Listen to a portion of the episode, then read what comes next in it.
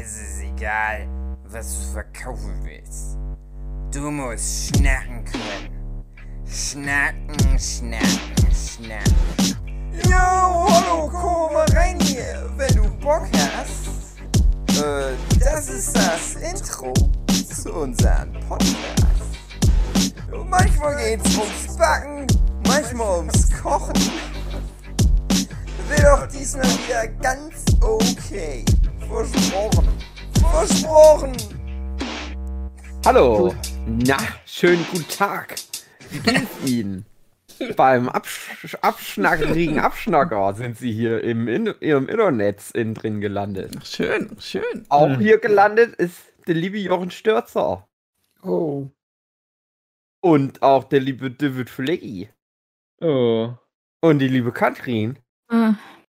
Und André Diaz. Ich bin du Hugi. Na? Abschnacker-Time. Was, Yay. wie, wie sieht's aus? Wie geht's euch? Gut, gut. Gut, gut. Naja. Naja. So dies, das, semi-gut, semi-schlecht. Na, André, du hast schon Äh. gesagt, dir geht's gut. Ja, ich weiß. Da geht's mir heute nicht um dich. Okay. Ich war vorhin joggen und ich hatte vier verschiedene Wetter. Ja. Joggen? Das war interessant. Es hat mal gehagelt, dann war ganz viel Sonne, dann ganz viel Wind und dann nur so normaler Regen. Und das alles so in 50 Minuten. War cool. Bei letzten- uns ist jetzt schon seit, ich glaube schon echt seit vielleicht so zwei Monaten fast jeden Tag Regen. Ja. Nicht immer rund um die Uhr, aber es hat kaum mal einen Tag nicht geregnet. Und das, nachdem wir so viele sehr, sehr trockene Jahre hatten. Ja. Und das hat in meiner Gegend hier dazu geführt, dass äh, auf einmal Gewässer entstehen wieder, die schon weg waren. Und das ist ganz interessant, weil gleich bei mir um die Ecke ist ein Wald, der Zeisigwald.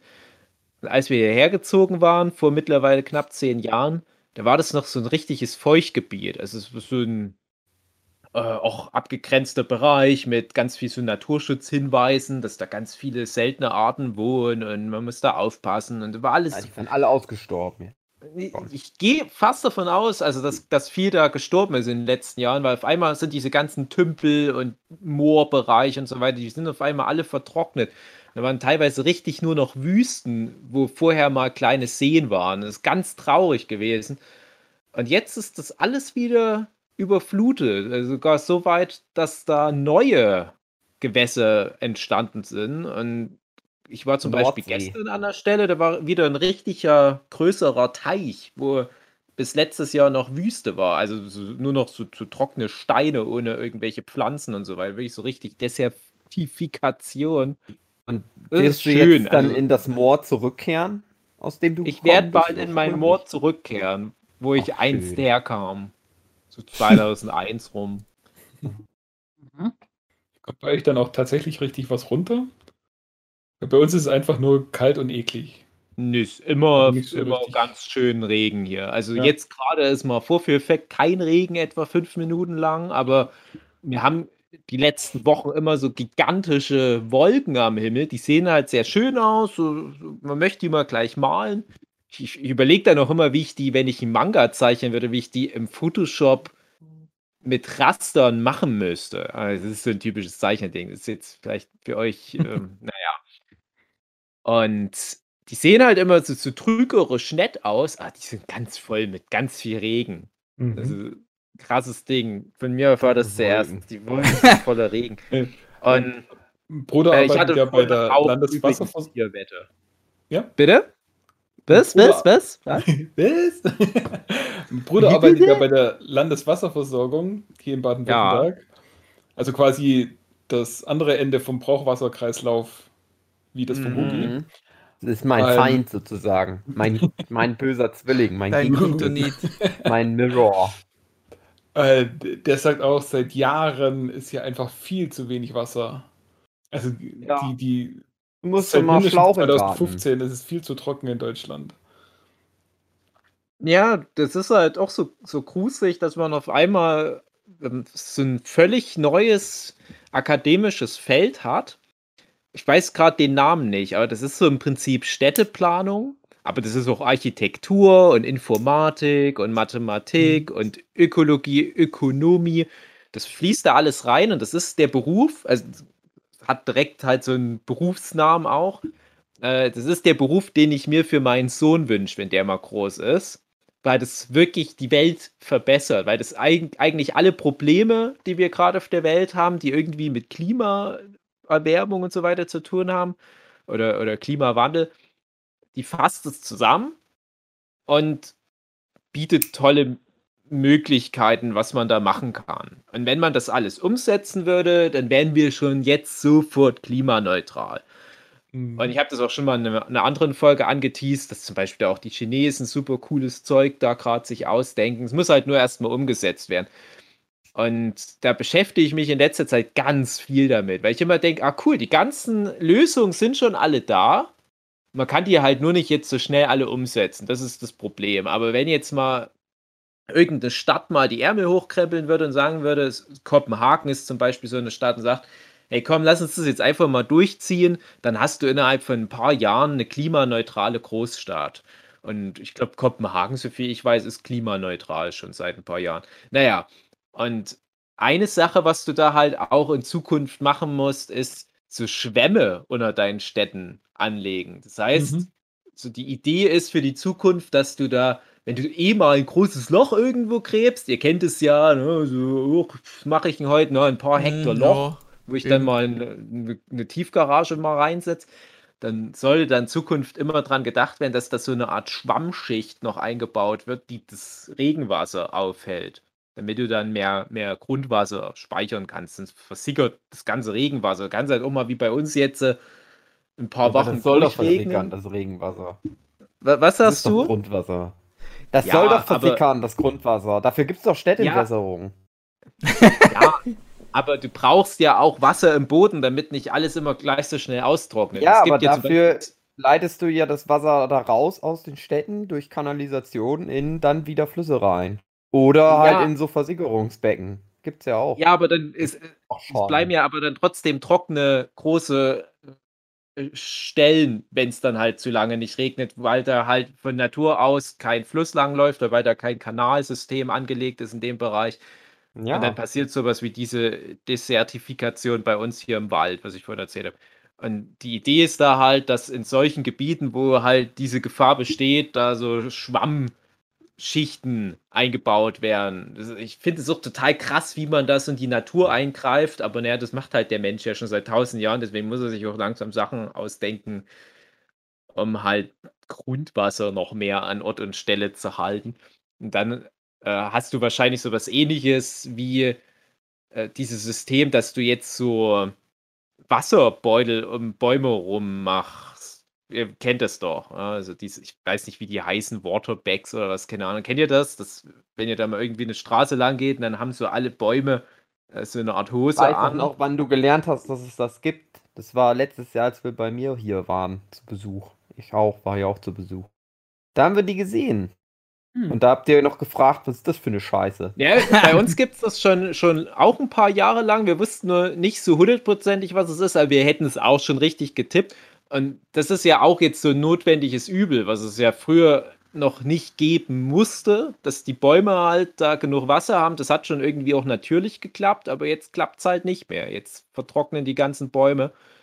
Und ja, das führt ja dann wieder zum nächsten und so weiter. Und deswegen Wasser irgendwie an Ort und Stelle ein bisschen länger halten. Und das ist halt, wie gesagt, die Schwammschicht, die macht das, was diese Baumbeutel machen, auf ganzen Hektaren gerechnet. Und ne, keine Ahnung, ob ich das noch alles erleben werde, dass unsere Städte soweit sind, aber äh, ja, ist hätte ich dann immer Stadt mit euch Bürgersteige vor. zum Beispiel? Mhm. Weil du musstest ja irgendwo hin, also irgendwo muss die ja sein, die muss ja in der Stadt dann sein, sonst macht es ja keinen Sinn. Mhm. Ja. Ja, das ist eh was. Also, ähm, mhm. man sagt ja immer, durch den Asphalt versickert da kein Wasser so richtig. Aber ähm, ihr kennt ja vielleicht bei uns in der Nähe diesen, diesen einen kurzen Tunnel, wenn man die B27 lang fährt, der meistens gesperrt ist, weil hm. wieder was kaputt ist. Und du meinst da, den Tunnel von Baden-Württemberg? Äh, nein, den Tunnel von Düsseling. Nimm das zurück! die heißen da so, das sind alle Düssel. Ähm, Ja, und, und äh, das war vor zehn Jahren oder äh, 15 Jahren war das noch alles oberirdisch. Gab es noch keinen Tunnel. Und da hat sich ständig bei Regen Wasser gesammelt an der Stelle. Und dann haben sie genau dort den Tunnel gegraben und dann haben alle Hände über den Kopf zusammengeschlagen, so, oh, das geht doch gar nicht. Ähm, da sammelt sich ja eh schon das Wasser und wenn man da jetzt noch einen Tunnel macht, dann ist der doch die ganze Zeit unter Wasser. Äh, ist es aber nicht, weil sie da irgendwie einen anderen Asphalt verlegt haben, wo das Wasser viel besser versickern kann. Das merkt man richtig, wenn man äh, davor oder danach fährt, dann ist die Straße immer äh, ja, so, so richtig Wasserfilm drauf. Und ab dort, wo dann der andere Asphalt anfängt, da ist dann halt Mhm. immer zumindest so trocken, dass man ohne Wasserfilm auf der Straße durchfahren kann. Das ist ohne Scheiß Asphalttechnologie, nenne ich es jetzt mal. Mhm. Das ist ein richtig großes Ding bei mir an meiner Uni. Also die Technische Universität Chemnitz, die hat so Mhm. ein paar Schwerpunktthemen, wo die weltweit führend ist. Da zählen unter anderem Armeestiefel mit dazu. Fragt mich nicht, aber das ist ja ein Riesending, wofür die Schweizer Armee hier in Chemnitz die Stiefel produziert werden. Die berühmte Schweizer Armee, die ja auch ständig top ausgerüstet sein muss, aber naja. Die haben Taschenmessern. Genau. Aber die haben auf alle Fälle schon mal die besten Stiefel.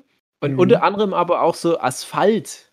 Das ist hier ein Riesenthema an, an der Chemnitzer Uni. Und das ist halt sowas, wenn du da von außen drauf guckst, denkst, ach komm, Asphalt, es gibt doch schon Asphalt.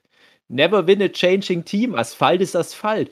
Und dann habe ich mich da mal ein bisschen da reingelesen, weil das teilweise auch ähm, meine früheren Arbeitgeber mit tangierte, also Professoren, für die ich gearbeitet habe, die sich da auch in dem Bereich dann mit, mit Projekten äh, irgendwie stark gemacht haben, da in der Asphaltwirtschaft mitzumischen.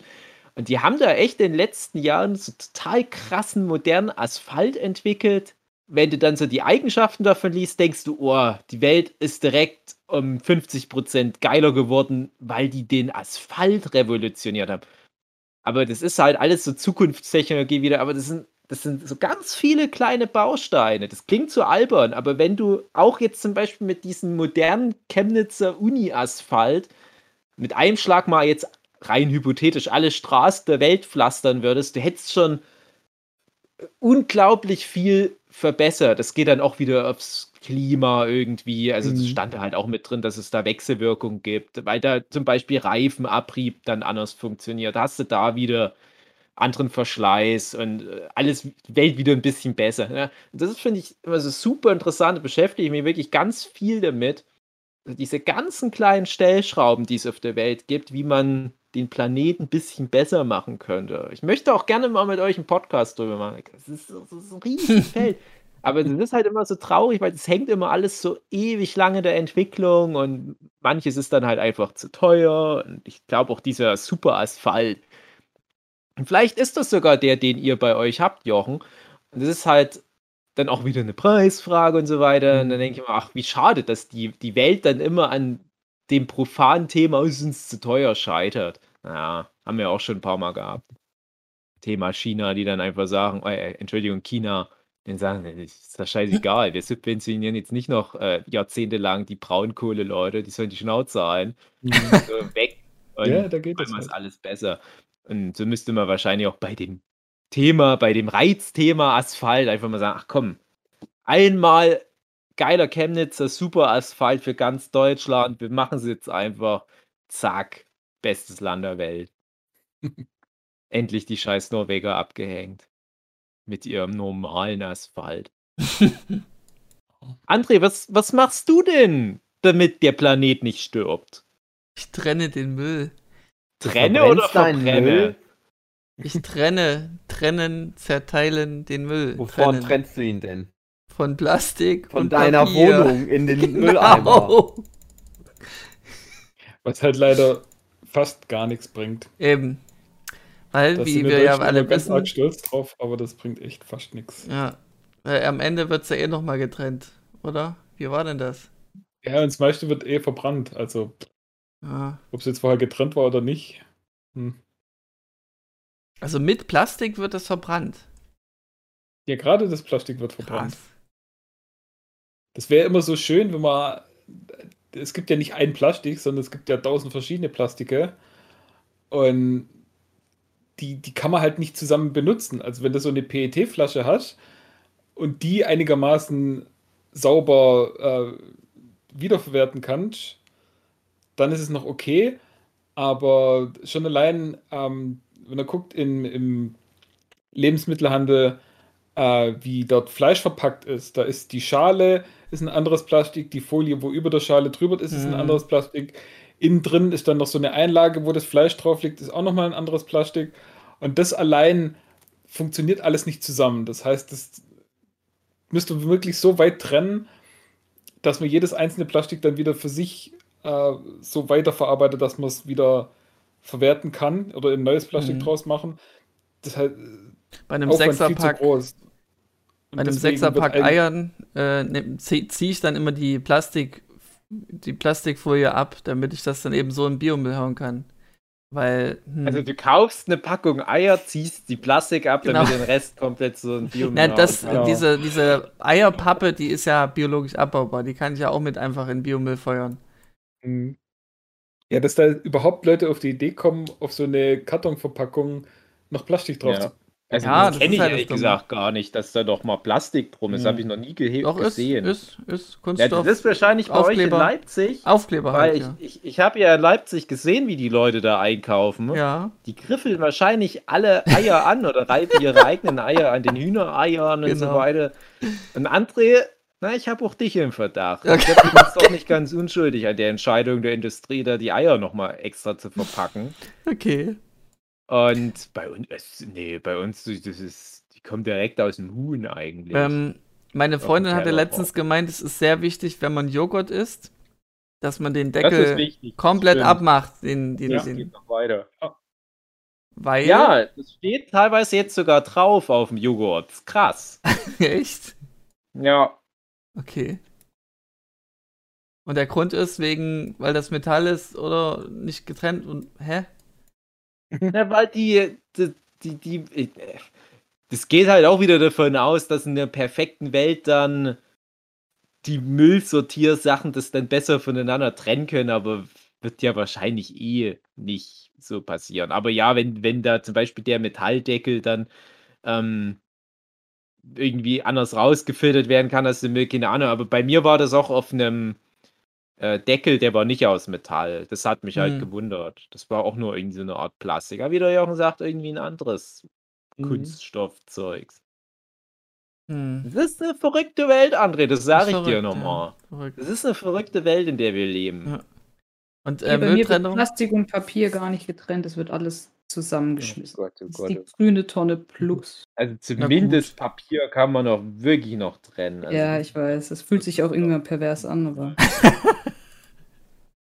so ist das hier. ich weiß das ja auch alles mit der Mülltrennung, dass das eigentlich nichts bringt. Und gerade auch der Mhm. Hugi ist jemand, der bei der Stadt arbeitet, der zieht mir auch immer wieder den Stachel. Der Hugi hat, glaube ich, schon völlig den Glauben in die Menschheit da verloren, weil er so nah an der Quelle ist. Aber ich mache das trotzdem aus Fleiß. Ich bin Mhm. immer ganz traurig und erzürnt, wenn ich dann sehe, wie meine Nachbarn das machen. Ich Die muss trennen? total dummen Müll trennen. Ich muss Ja. trennen, weil sonst die Müllabfuhr streikt. Das kam schon öfters mal vor. Genau, und, und da will ich nämlich gerade drauf hinaus. Und das ist halt, wenn alles andere schon so, so zum Beispiel irgendwelche ökologischen Sachen da keine Rolle mehr spielen, warum man Müll trennt, also für, für einen persönlich, dann wenigstens, weil man, wenn man nicht den Müll trennt, mehr bezahlen muss. Äh, Für uns hier in dem Haus, in dem wir wohnen, wird so ziemlich jedes Jahr der Preis für die Müllentsorgung erhöht, der ja in der Miete irgendwie mit drin steckt, mit der Begründung, dass meine Nachbarn halt den Müll scheiße trennen. Ja. Naja. Ich mache das manchmal, dass ich den Müll für die trenne. Und das ist ja Ah. illegal, weil der Müll gehört ja dann schon dem Müllunternehmen. Eben. Ah, Ich Lass dich doch mich. von denen anstellen. Müll vortrennen. denk auch, also das, das war tatsächlich so ein Kindheitstraumberuf, so ein Müllmann. Und irgendwie bin ich es ja auch geworden.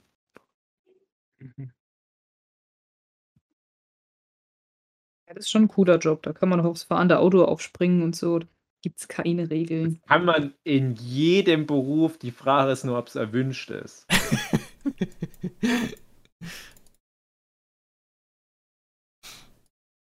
Ach ja. André, jetzt hast du wieder alle traurig gemacht. Ja, ich weiß. Ähm, Hugi, du, du bist ja eben, wie wir schon erwähnten, bei, der bei einer Kläranlage. Und da würde mich interessieren, was war das Kurioseste, was du jemals rausgefischt hast aus der, aus der Anlage? Also Na, da findet man ja Mutter. bestimmt alles wieder so Kondome und Kaka und Pipi. Und meine Mutter. Ja, Kacke und Pipi meistens, andere. Ja. Das war das Komische, was ich da jemals genau. Ja. Mal jeden. Tag so ganz begeistert zu seinem Chef. Ich hab da eine Kacke rausgefischt. Gibt's da nichts, was dich irgendwie noch schocken würde, Hugi? Nein. Nein, okay. Nachdem mal Leichenteile angeschwemmt worden sind. Ach du Scheiße. Jetzt ist egal, André. Ach du Welche Scheiße. Teile von der Leiche? Füße, Kopf. Oh. Nein, also keine Menschenleiche, aber immer so Tierleichen ganz oft. Oh Gott. Je. Also Ja, ich weiß, dass.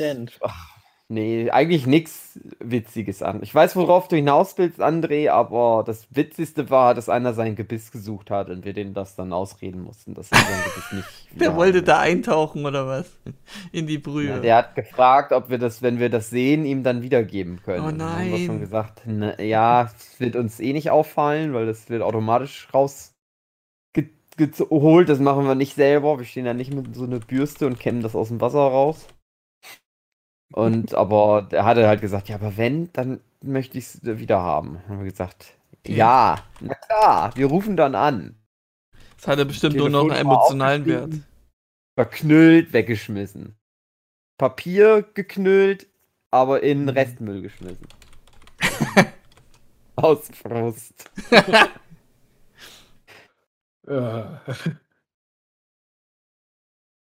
Ich finde immer komisch, wenn ähm, zugebundene Kondome da auftauchen. Ja. Wo ich mir denke, wieso, wer bindet die denn zu?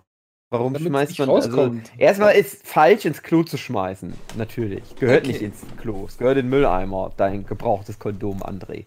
Hör Okay. zu. Okay, ja, ich höre zu. Und, aber manche Leute, die spülen das dann die Toilette runter, aber vorher binden die das zu. Und dann ist das halt wie so eine Art Ballon, weil da ein bisschen Luft drin ist. Und dann ist das, schwimmt das in der Biologie, schwimmt das dann immer oben. Sieht man immer Ja, das so ist vielleicht wie so eine. Spermabank. Wer sich das nicht leisten kann, so Kinderwunschzentrum, Der denkt sich, ich spül das mal mit weg, vielleicht findet das Genau. einer und dann macht sich das so rein. kann man, wenn man da wirklich so Kinderwunsch hat, da kann man mal beim Hugi fragen, ob die noch zugebundene Kondome haben, weil dann ist nämlich das Erbgut noch unbeschädigt. Mhm. Dann kann man das so aufpubbeln oder man sticht es so an. Ihr kennt es doch, wenn man so Bier ganz schnell trinken will. Man macht da unten noch so einen Stich ran, damit da äh, durch den Luftdruck, der da vermindert wird, da das Bier schneller rauskommt. Da kann man nämlich auch da oben aufmachen, unten so anstechen, damit das Sperma schneller rauskommt. Dann hält man sich das unten so ran, zum Beispiel so an seinen Pillermann und dann kann man halt hoffen, dass da die Spermien in, in Popo reinrutschen und dann wird man vielleicht schwanger. ja. Ja. Na toll, André. Jetzt hast du wieder alles falsch gemacht. Hey Flint, bist du mittlerweile da? Ich so. bin mittlerweile da, ja. Mensch, grüß hallo. Ach, der Philipp! Ich habe das Internet besiegt. Ja. Mir kann Hat- jetzt nichts mehr passieren. Ich hatte schon unterstellt, dass du wieder nur eine Ausru Ausrede gesucht hast. Nein, ich war gerade ganz ungehalten, weil ich habe vor kurzem, ähm, ich habe so eine Powerline-Adapter, falls euch das was sagt, weil ich ja am Rechner kein klar, WLAN habe. Powerline-Adapter, wer kennt's nicht? Der Nachfolger von Superline-Adapter. Du Mhm. schließt quasi so eine Adapter in die und. Steckdose an, genau, und da kannst du dann quasi den Router, das Internet quasi über den Stromkreislauf dann ziehen. Und ähm, das ging nicht mehr. Kein What? Internet am Keine Rechner. Stromleitung mehr. Und, und ich stehe ja dann immer da mit solchen Problemen. Ne? Ich habe ja Ahnung von nichts, was irgendwie damit zu tun hat. Mhm. Und habe jetzt aber kurz gegoogelt, wertvolle mobile Daten dafür verschwendet. Und die haben gesagt, dass diese Powerline-Adapter teilweise dafür zuständig sind, dass manchmal so Probleme auftreten. Und die habe ich jetzt mal abgesteckt, wieder angesteckt und siehe da. Es war zum Glück nichts Hm. Schlimmes. Bin wieder Teil der Welt, könnte man sagen. Hatte ja neulich auch so komische Internetprobleme vor ein paar Monaten. Das ist dann mal irgendwie weggewichen. Hm, Wir haben da auch ja. ganz viel gemacht und ich glaube, das war auch so was Ähnliches wahrscheinlich, wie Hm. du das jetzt gerade erzählst. Und ich merke gerade, dass, also es fällt mir jetzt halt gerade erst auf, dass, dass wir uns dann gar nicht nochmal drum kümmern mussten. Hm. Äh, ja, funktioniert halt alles noch nicht. Technik, Mich- mich ist noch nicht so immer- weit, wie die gern wäre. Das ist Hm. immer das Ding, was mich dann fuchsig macht, wenn Sachen dann einfach so wieder funktionieren, weil ich mir denke, na gut, das geht dann irgendwann wieder kaputt und ich weiß wieder nicht, was ich machen soll. Und dann kann ich wieder darauf hoffen, dass es dann doch wieder irgendwie funktioniert. Ich würde aber gerne das Problem verstehen, um das selber beheben zu Ja. können. Aber dann diese ganze Analyse und alles, pff, ja, wie auch immer, keine Ahnung. Da bin ich dann immer froh, wenn es dann gar nicht erst auftritt. Aber hm. Du weißt doch noch nicht, ob sich generell so Internettechnologie, ob sich das durchsetzt. Das Internet an sich. dann nutzt das jemand Ob außer uns für unsere das- Podcasts? Ja, ob sich das generell halt alles so lohnt, auf lange Sicht Internet ist so doch eigentlich noch nicht so. Ist, also ich sag mal, spätestens wenn dann der Brockhaus geupdatet ist und dann wieder du die komplette Brockhaus-Enzyklopädie am Stück in der geupdateten Version von 2021 kaufen kannst, Scheiße. Dann brauchst du eigentlich kein Internet mehr. Mhm. Oh Gott. Ich hatte gestern Corona mal wieder eine ne? Tageszeitung, so als, als Gratis-Exemplar im Briefkasten und dachte, ach stimmt, es gab ja mal Tageszeitung, so richtig auf Papier. Das habe ich dann meinem Sohn gegeben und der hat es komplett zerfledert innerhalb von einer Minute. Der hatte da einen Spaß mit der Tageszeitung. habe ich ihn gefragt, ob ich da für den kleinen Vincent, die freie Presse ist es bei uns, ob ich das wieder abonnieren soll. Damit er dann jeden Tag was zum Zerfleddern hat. Aber ich dachte echt, was willst du denn sonst noch groß damit jetzt machen? Also nichts gegen Leute, die bei der Zeitung arbeiten. Ich habe selber mal bei der freien Presse gearbeitet, aber es war halt noch zu einer Zeit, als es noch Zeitung gab. Manchmal denke ich wirklich so, krass, dass es das noch gibt. Dass da die Welt sich auch noch nicht ein Stück weiter gedreht hat. Meine Schwiegereltern, die haben auch seit zig Jahrzehnten da ein Abo für so eine äh, Tageszeitung. Die hatten dann mal irgendwann ein Angebot bekommen von dem Verlag, dass die da ein Tablet bekommen und dann einfach nur jeden Tag sich die Zeitung auf das Tablet ziehen können. Mhm. Dachte ich eigentlich gar nicht so dumm. Also auf lange Sicht wird sich das, schätze ich mal, lohnen, wenn halt so das, das Runterladen von so einem Zeitungs-PDF nicht so viel Strom verbraucht wie eine Bitcoin-Transaktion. Und die haben aber dann auch gesagt, ach nö, nee, nee, wir wollen lieber jeden Tag, dass ihr da so einen Baum für uns kaputt macht, damit wir da unser Kreuzworträtsel Mhm. machen können. Aber mal gucken, wie lange das noch geht. Ich dachte früher auch immer, ach, das darf niemals aussterben, so das ganze gedruckte Zeug. Das meiste, das kannst du echt Ja. eigentlich, ja, echt nicht schade drum. Nur Comics. Comics müssen weiterhin gedruckt werden aufgrund der Detailtiefe. Hm. Quasi nichts rankommen. Ach, so ein Tablet mit Retina-Display. Ja, das ist es halt. Also, Diesen E-Paper von, von diesen Amazon Kindle-Geschichten. Ja, das ist richtig genial, weil ich habe äh, immer, ich kriege immer das Grausen, wenn ich so Bilder sehe von aktuellen Schulzimmern oder Klassenzimmern und die sitzen da vor ihren Tablets. Da kriege ich immer die Mhm. Krise, weil ich denke mir, okay, das ist natürlich der Fortschritt, den alle fordern und der auch irgendwann kommt, ist ganz klar. Und es hat natürlich auch viele Vorteile, muss man so sehen, aber ich bin halt da irgendwie immer noch ein bisschen oldschool und weiß nicht, ob das so geil ist, den ganzen Tag auf einen Bildschirm zu starren für die Kids. Und dann habe ich aber mal vor so einem Kindle gestanden im Buchladen und ich denke mir so, das Mhm. ist eigentlich geil. Das ist, als würdest du ja, wirklich eine genau. Buchseite angucken. Das ist richtig das cool. meine ich halt auch. Also, wenn dann, Mhm. also ich rede jetzt auch wirklich nur von sowas wie, wie Büchern. Mhm. Nehmen wir mal zum Beispiel so ein, so ein Harry Potter Buch oder was. Das ist natürlich so vielleicht ein bisschen was Besonderes für uns. Das wollen wir dann halt auch wie so noch eine CD, wie wenn jetzt zum Mhm. Beispiel für ein Hugi neues Knorkator-Album rauskommt. Man will sich das wie so eine Trophäe in den die Schrank stellen. Klar, da haben wir ja schon oft drüber gesprochen. Das ist was anderes. Und wenn du da so deine Lieblingsbücher hast, dann willst du das auch als Trophäe im Schrank stehen haben. Aber ich habe halt so viele Bücher, die mir da den, den Schrank vollmüllen, wo ich denke, ja, ich habe das halt mal gelesen oder vielleicht noch nicht mal. Aber das wäre echt nicht schade, wenn ich das jetzt nicht hätte, Hm, Also ihr müsst sondern wirklich mal nur als, ausmisten.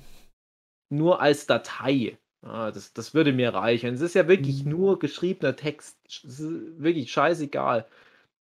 Und ich warte halt nur auf sowas wie eine, eine Kindle-Lösung, also wirklich eine, eine richtig sinnvolle Kindle-Lösung für zum Beispiel Manga.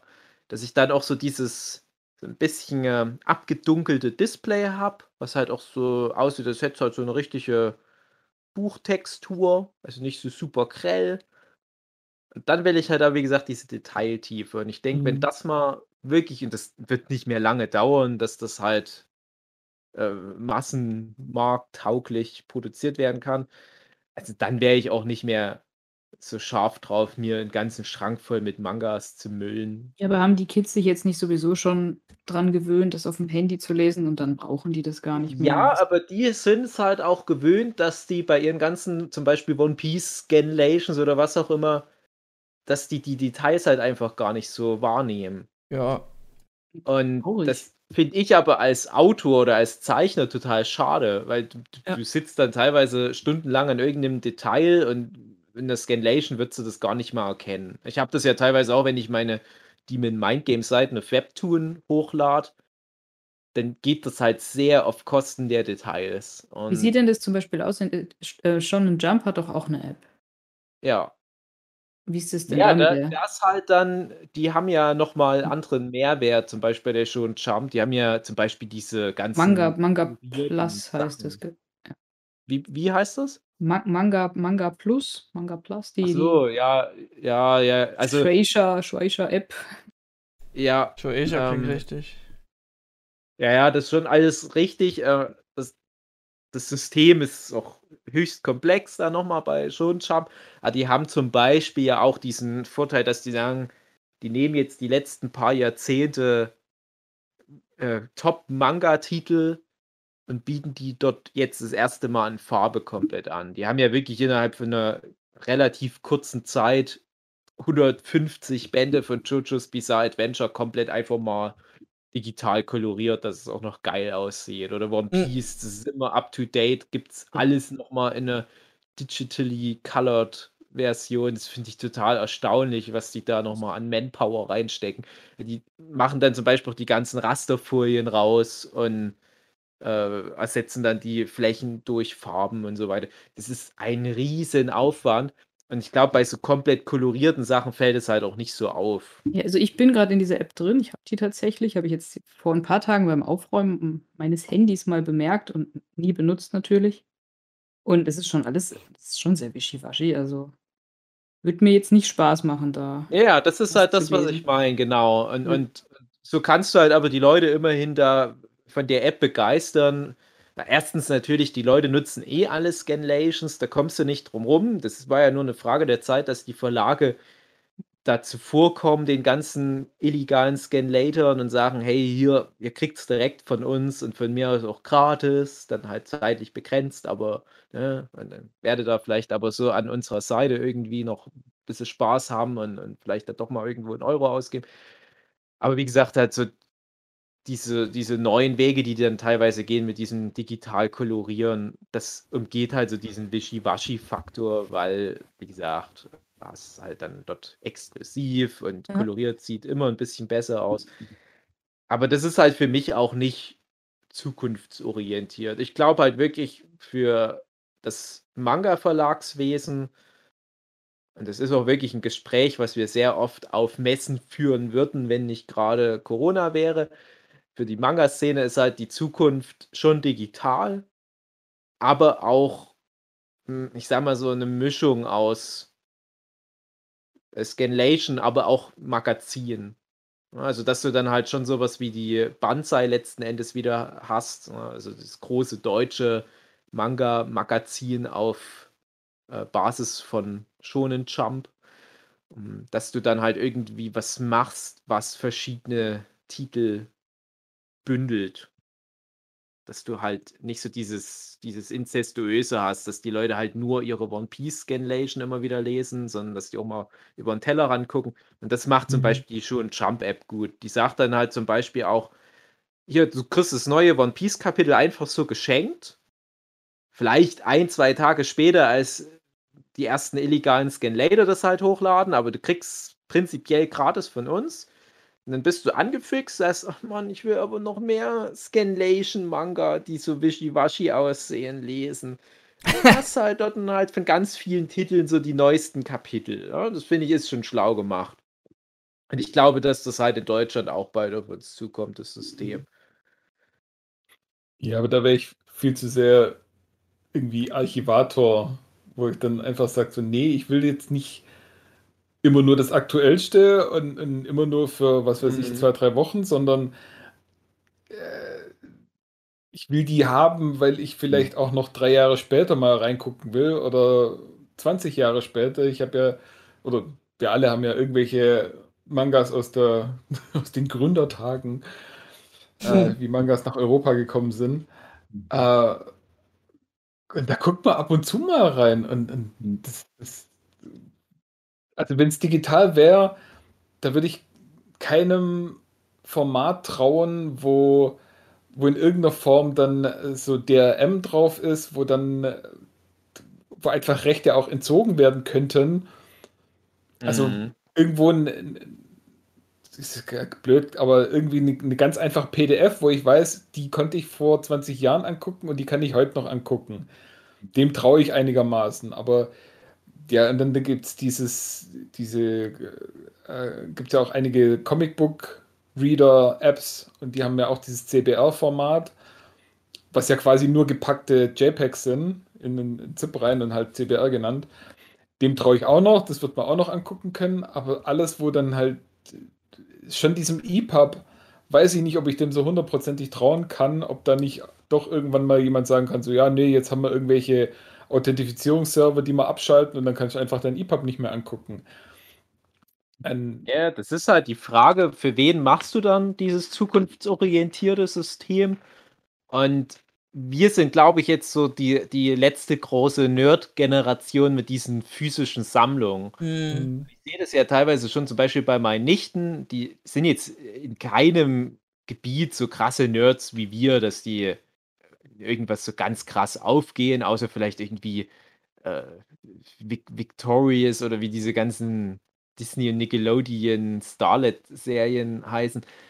Aber die äh, haben dann zum Beispiel ihre ganzen Musiksammlungen oder halt auch, weiß ich, vielleicht mal so ein paar Teenie-Romane. Das ist bei denen halt jetzt schon fast alles nur noch digital.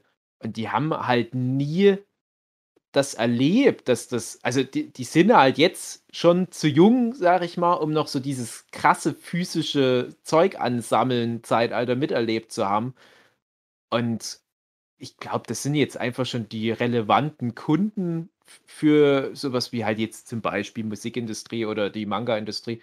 Die, die relevanten Zielgruppen, die gehen jetzt schon immer mehr in die Richtung rein, dass die mit Scandinations aufgewachsen sind. Ich glaube, denen wird es nicht so wichtig sein, einfach das zu archivieren. Für uns wird es ja immer irgendwas geben. Irgendwann kommt dann mal gar nicht mehr der neue äh, Naruto oder Dragon Ball oder One Piece Band in physischer Form auf dem Markt.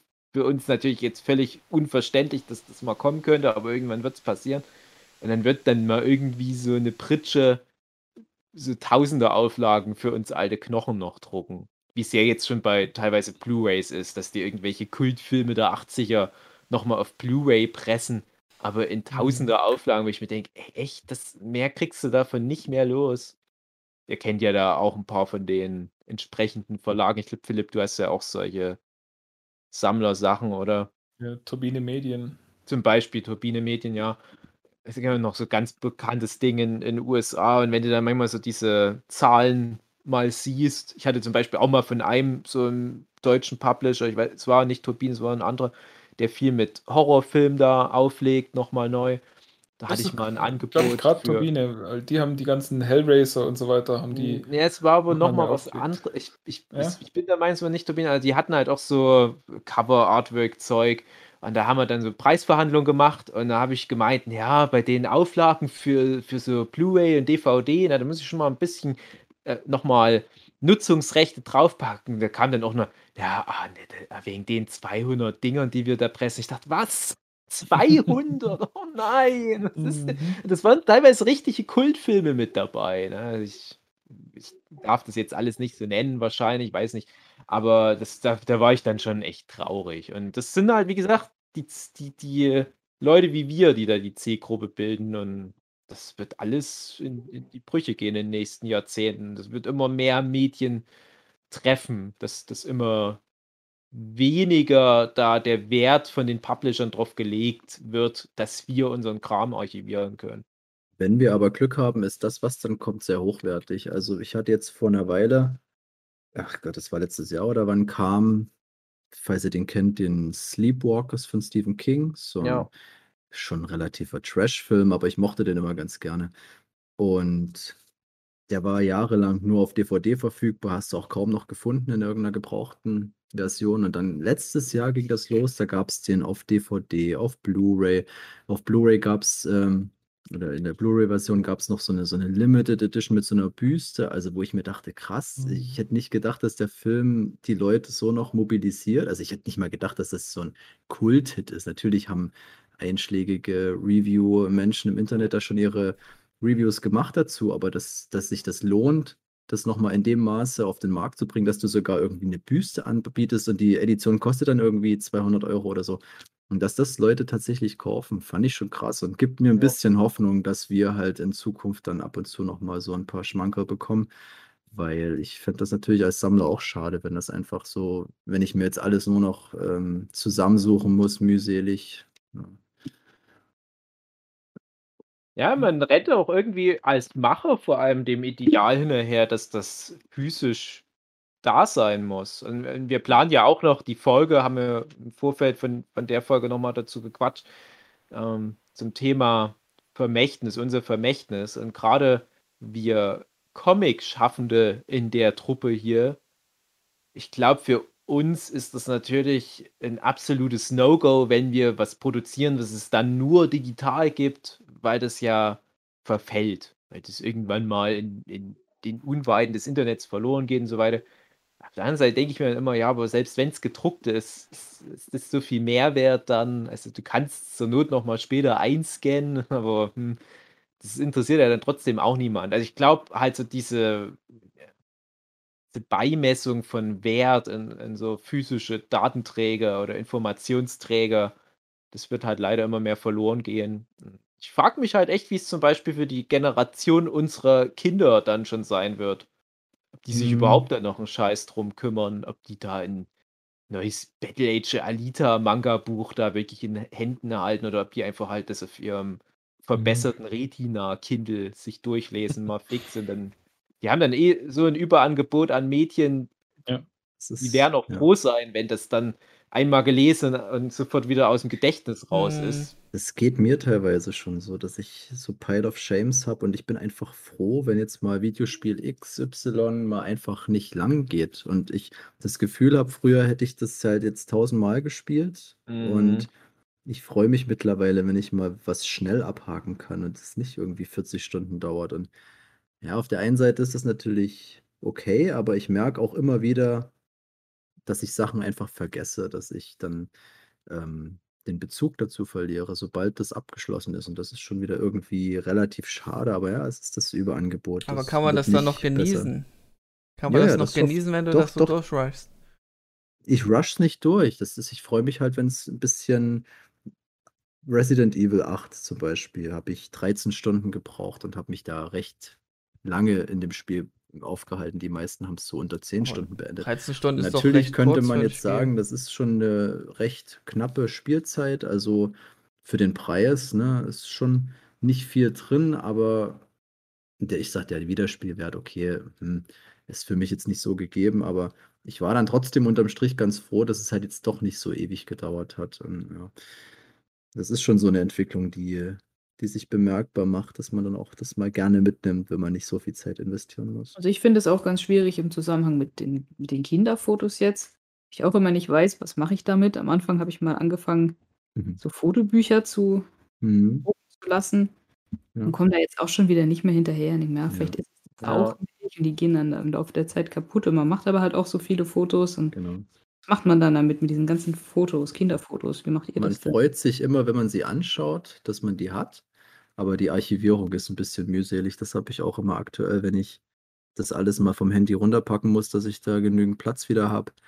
Ah, Dieses ganze Einsortieren, das mache ich mir natürlich immer noch die Mühe, aber ich würde jetzt lügen, wenn ich sage, das macht mir besonders viel Spaß. Das ist furchtbar. Ja, ich- aber man will es ja auch irgendwie dem Kind weitergeben dann für Mhm. später. Wir haben auch bedeutend mehr äh, wir haben auch bedeutend mehr Bilder von Ben gemacht damals. Ja. Da warst du noch ein bisschen mehr hinterher. Ja, ich würde sagen, im direkten Vergleich ähm, hat das ein bisschen nachgelassen, dass man jetzt nicht mehr alles so fotografiert. Das ist auf eine Art ein bisschen schade, aber du kannst es auch, wie du sagst, du kannst es irgendwie nicht mehr stemmen, dann schwierig. Ja, auch dazu hat ja Melke mittendrin schon die passende Folge gemacht. Haben wir, glaube ich, auch schon ein paar Mal hier drüber gequatscht. Ihr kennt es natürlich alle, die Folge, in der Dewey, der ja der vierte in der Reihenfolge der Kinder da ist in der Familie, äh, der packt ja die Fotoalben auf den Tisch und der Francis, der Älteste, hat noch so ein richtig fettes Fotoalbum, wo so ganz viel überall noch so Sachen raushängen, richtig fettes Teil. Und mit jedem weiteren Kind werden die Fotoalben dünner. Und Mhm. bei Dewey ist dann kaum noch fast wie, wie neu gekauft. Und der ist zu dem Zeitpunkt vielleicht schon so neun oder zehn Jahre alt. Und jetzt zwingt dann regelrecht die Eltern dazu, bei dem fünften Kind da von Anfang an wieder mehr hinterher zu sein. Und ich habe das halt bei mir genauso, habe ich glaube ich auch schon mal hier erwähnt oder vielleicht auch im nie ausgestrahlten Baby-Podcast-Spin-Off von uns.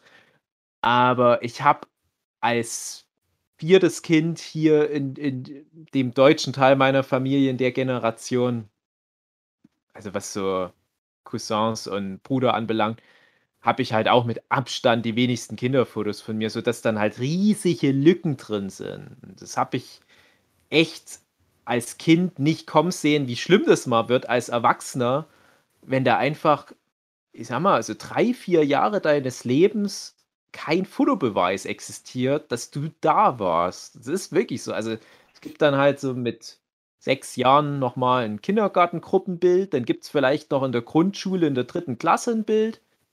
Also fast meine komplette Gymnasiumszeit gibt es fast kein Bild. Gibt es mal so ein unscharfes äh, Foto in der Tageszeitung, wo ich vielleicht mal irgendwo bei, bei einem Malwettbewerb was gewonnen habe oder was.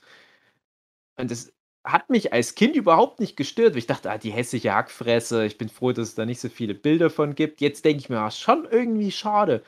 Und ich habe mir da ganz fest vorgenommen, bei dem Vincent-Sohn jetzt jeden Tag mindestens einen Fotobeweis zu machen. Das hat, glaube ich, nicht mal eine Woche gedauert. Da habe ich dann schon gedacht, ah, heute gibt es eigentlich wirklich nichts zu fotografieren. Und man merkt halt auch, wie, wie halt jede Situation schon mal da war, nur so in einer leicht abgewandelten Form. Das fotografierst du dann nicht jedes Mal. Aber ich finde es trotzdem wichtig, dass man sich da immer wieder dazu zwingt, Auf jeden Fall. einfach das halt für das Kind dann, auch wenn das Kind da mal Interesse dran hat und es wird es bestimmt haben oder wenn das Kind dann mal irgendwie einen Lebenspartner, eine Lebenspartnerin mal anschleppt, die werden sich spätestens dafür interessieren. Dann muss ich natürlich die, die Fotos parat haben, wo sich der kleine Vincent mit fünf Monaten so dermaßen in die Hose geschissen hat, dass die halbe Stube voll ist. So was muss ich dann parat haben. Das schulde ich halt einfach dem Kind. Wenn sich das Kind dann nicht dafür interessiert, na gut, dann ist es halt eine Terabyte Festplatte voll mit Fotos und Videos. Ist auch nicht so schlimm, kostet ja nichts, der Ja, du- Datenspeicher. Du musst das haben für den Fall, wenn er dir mal vorwirft, du hättest ihn nicht geliebt. Und dann genau, hast du und das, deine ist, Festplatte. und, und das ist halt was, wo ich dann auch manchmal denke, was sind denn dann so die, die Hintergründe, dass es halt von mir kaum noch Fotos gibt? Und ich sage ja nicht mal, dass die mich dann weniger lieb gehabt haben. Aber es ist halt wirklich so dieser Verschleiß. Und ich finde es auch super interessant, dass das beim Philipp jetzt auch schon bei zwei Kindern sich einschleicht. Aber es Es ist sind halt ich, trotzdem noch Unmengen von Fotos, also das, Ja. aber das waren halt beim Ben dann trotzdem noch viel mehr. Aber da muss ich auch sagen, da bin ich meinen Eltern ganz dankbar, dass die das fast schon pedantisch gemacht haben. Also da gibt es Fotoalben, die sind lückenlos jedes Jahr. Das sind natürlich dann jetzt nicht immer 200 Fotos irgendwie pro Jahr. Das war damals mit den ähm, Analogkameras sowieso nicht äh, Ja. das so drin, aber schon so ein, da gab es diese Doppelalben. Ich weiß nicht, wie viele Fotos da reingekommen sind, keine Ahnung. Aber das ist schon recht cool, muss ich sagen, dass man da einfach das so abrufen kann, weil ich denke mir auch heutzutage, ich habe ein ganz bestimmtes Bild von meinen Eltern, als die jung waren, nämlich nur Schwarz-Weiß-Fotos, Mhm. mal hier und dort. Und wenn ich mir überlege, was unsere Kids von uns mal sehen können, das ist ja wie, es, ich, ich, ich könnte mir das irgendwie, ich versuche mir das manchmal vorzustellen, wenn ich das bei meinen Eltern hätte, dass ich die in dieser Phase des Lebens richtig beobachten könnte. Und ich, ich, ich glaube, das wäre auf irgendeine Art schon ein bisschen creepy. ich weiß nicht, wir, unsere Kinder haben da einen ganz anderen Bezug dazu, uns als Mhm. Personen. Und, und lass die mal irgendwie so über diesen Podcast mal stolpern, falls sie sich dafür interessieren. Ja. Das ist, wird alles noch sehr interessant, finde ich. Naja, alleine schon der Unterschied, dass das früher halt wirklich was Seltenes und Wertvolles war, ein Foto.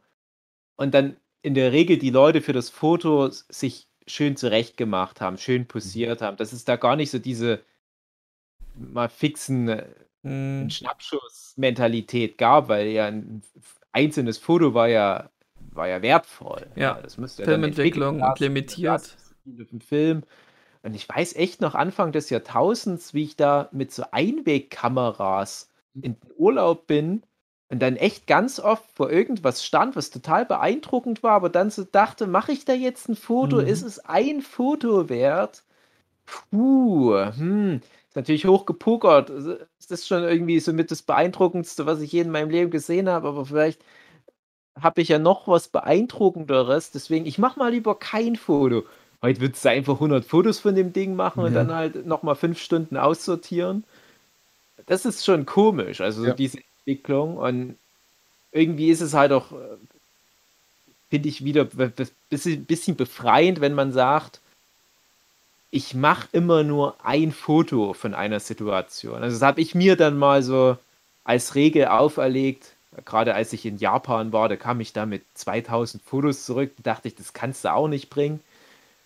Und habe seitdem für mich die Regel, wenn ich zum Beispiel im Urlaub bin oder irgendwie so eine große Wandertour mache, ich mache von jeder Sache ein Foto. Wenn das halt nichts geworden ist, wenn ich dann zu Hause sehe, uh, es ist ein bisschen unscharf, dann habe ich halt Pech. Aber das gibt wieder so ein bisschen das zurück, so dieses Gefühl, dass das irgendwie wertvoll ist. Das finde ich gut, das müsste ich auch mal so machen. Drück auch immer viel zu häufig auf den, auf, auf den Ja. Auslöser. ist tatsächlich ein, ein Fototipp von äh, Fotografen, die sagen, ähm, also wer, äh, wer wieder kreativ werden will, wer so, so ein bisschen Burnout hat mit Fotografie, äh, der soll äh, One Photo a Day Challenge machen. Das heißt, du machst wirklich nur ein einziges Foto an dem Tag und eben auch mit dem Hintergedanken, dass du dann sagst, ja, okay, dann muss das aber auch reinhauen. Also das muss dann auch geplant werden. Man muss äh, gucken, dass, also bevor man auf den Auslöser drückt, dass äh, das Licht passt, dass es eben nicht unscharf wird, dass es das einfängt, was man will, dass nicht irgendwas im, äh, im Bild zu sehen ist, was nicht drauf sein soll, sondern dass man sich wirklich auf dieses eine Bild konzentriert und das dann gut macht. Und dann ähm, wird man dadurch auch automatisch kreativer, wieder zu sagen, so, ja, und, und bevor ich jetzt auf den Aus- Auslöser drücke, gehe ich vielleicht nochmal einen Schritt zurück oder gehe nochmal ein Stück tiefer oder vielleicht von ein bisschen weiter oben oder sonst irgendwie einfach auch mit Perspektive spielen und dem Ganzen.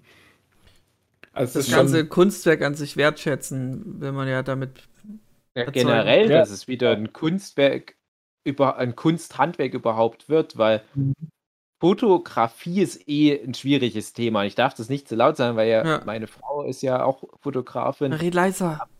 Aber ich, ich denke dann manchmal, ist das der richtige Ansatz, dass die dann, wenn die eine Fotosession macht, auch halt jedes Mal mit 1000 Fotos zurückkommt und dann halt stundenlang Fotos aussortiert. Und dann ist halt wirklich so Hm. dieses, ah, ich habe jetzt hier dieses eine Bild schon aussortiert, also so, so die eine Einstellung habe ich schon so aussortiert, aber ich habe immer noch 20, die ich alle gut finde.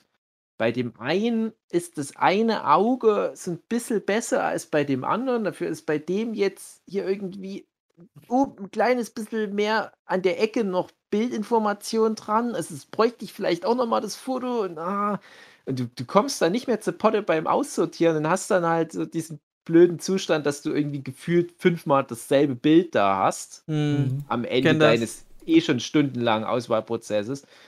Und das ist für mich irgendwie ein Widerspruch, was Jochen halt auch gerade erzählt hat, das passt halt wirklich wunderbar. Das ist ein Widerspruch zu halt wirklich so ein Kunsthandwerk, dass du halt versuchst, einmal das einzufangen. Und früher war das ja die Idee von Fotografie, dass das halt so aufwendig ist und so weiter, dass du nicht unendlich viele Versuche hast. Und ist halt dann die Frage, ist es überhaupt noch Kunst, wenn du diese unendlich vielen Versuche hast und vielleicht sogar nur durch Zufall ein interessantes Kunstwerk dabei entstehen Mhm. kann? Die Kunst ist einfach jetzt gut mit Photoshop umgehen zu können. Ja, das, das ist Das ist die Verlagerung. Das ist der nächste Punkt. Und also da finde ich, das ist was, was die Zeichnerei für mich auch viel interessanter noch hält. Es, es gibt ja so diese Geschichten, als damals die Fotografie aufkam, dass dann äh, Maler und Zeichner aufgehört haben zu arbeiten, weil die gesagt haben, ja, wer braucht uns dann noch? Wir werden ja jetzt durch Fotografie abgesetzt. Das ist ja Mhm. total obsolet, was wir machen. Aber ich habe so das Gefühl, auch gerade über meine Instagram-Bubble, ähm, dass ein Foto wird nie an die Macht von einem gemalten oder Ja. gezeichneten Bild rankommen. Das Aufgrund, weil das ja jetzt so eine anderes. Art Spamming ist, mit den Fotos machen können, dass ein Ja. Gemälde zu haben von sich schon wieder was Besonderes ist. Ja, und weil da halt immer für mich, zumindest als jemand, der das ja auch produziert, immer im Hinterkopf mit dranhängt, gutes Foto kannst du theoretisch in einem Bruchteil einer Sekunde machen, aber selbst ein schlechtes Bild braucht immer noch eine halbe Stunde Aufwand. Ne? Also ein bisschen heftig formuliert. Ich weiß, dass richtig krasse Fotografie, da gehört schon nochmal auch mehr dazu, aber davon rede ich auch nicht. Also ich, ich habe halt nur wirklich, ähm, ja, also ich habe nicht so viel übrig, einfach nur für gut gemachte Fotos, weil ich da immer äh, nicht so viel drin sehe. Ah, klingt komisch. Hm. Aber Dave, was, wenn, wenn du das nicht siehst oder nicht sehen willst, was hast du denn so im, im Fernsehen in drin reingegoogelt? Sind wir denn jetzt soweit? Wollen nicht Ja. alle noch was Schönes erzählen? Wollt ihr erst mal erzählen, ob ihr was Schönes geguckt habt und mehr. mir mal was Schönes ich sag gar nichts mehr.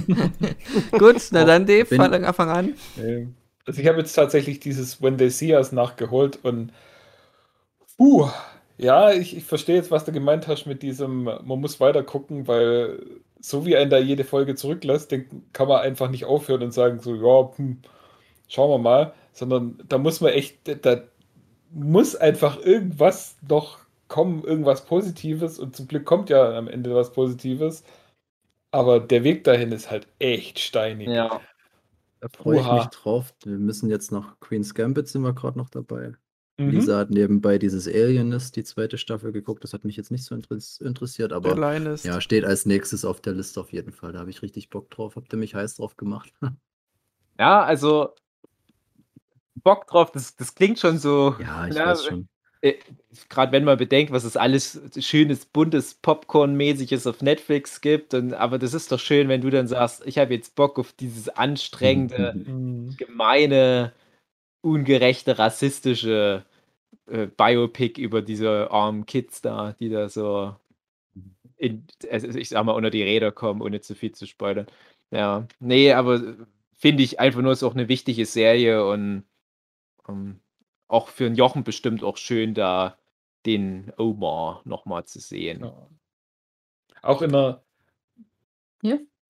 ich weiß nicht, undankbare Rolle kann man ja eigentlich nicht sagen, aber ähm, der spielt ja den Vater von, äh, von einem von denen und ähm, ja, er hat,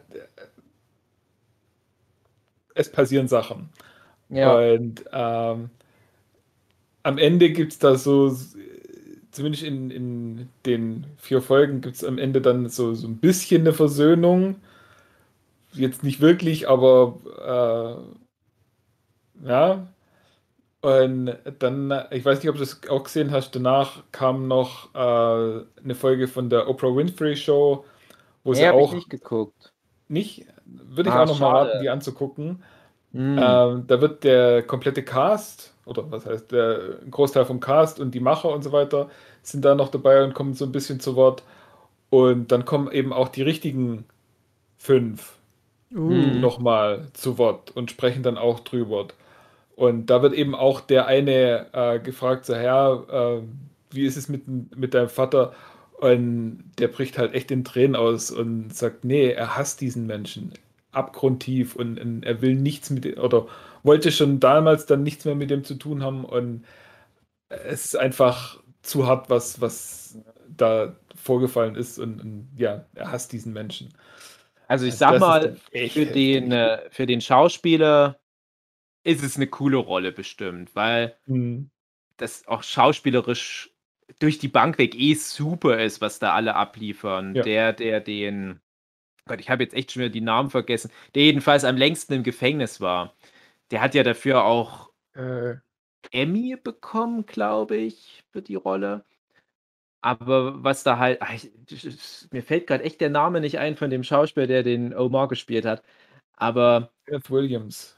ja, aber das ist halt echt auch eine, eine richtig schlimme Runterziehrolle. Also ich, ich war dann halt eigentlich auch froh, dass er halt so eine Rolle bekommen hat. Ja, es ist halt eine, eine negative Figur, aber halt eine coole Rolle irgendwie fürs Mhm. Portfolio. Und da habe ich mich tatsächlich auch gefragt, wie das dann in echt war. Und da muss ich echt noch diese Oprah Winfrey-Sache angucken. Weil ich halt, da finde ich fast schon den, den, den, äh, das, das tragische Epizentrum dieser ganzen Geschichte da so eingekapselt sehe. Weil ohne jetzt zu viel zu spoilern, in Anführungsstrichen.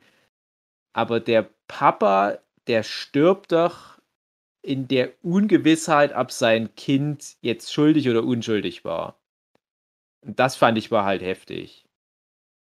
Und das ist ja der Grund, ja. warum es diesen Zerwürfnis gab. Ne? Also, wir haben ja neulich über die Serie schon geredet. Es geht ja, das ist jetzt nicht zu Mhm. viel gespoilert. Es geht ja um diese fünf jungen schwarzen Männer, die unschuldig ins Gefängnis kommen.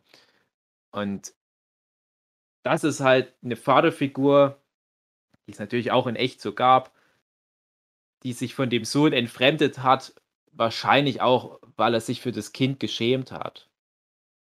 Und das finde ich ist halt so krass, wenn Ja.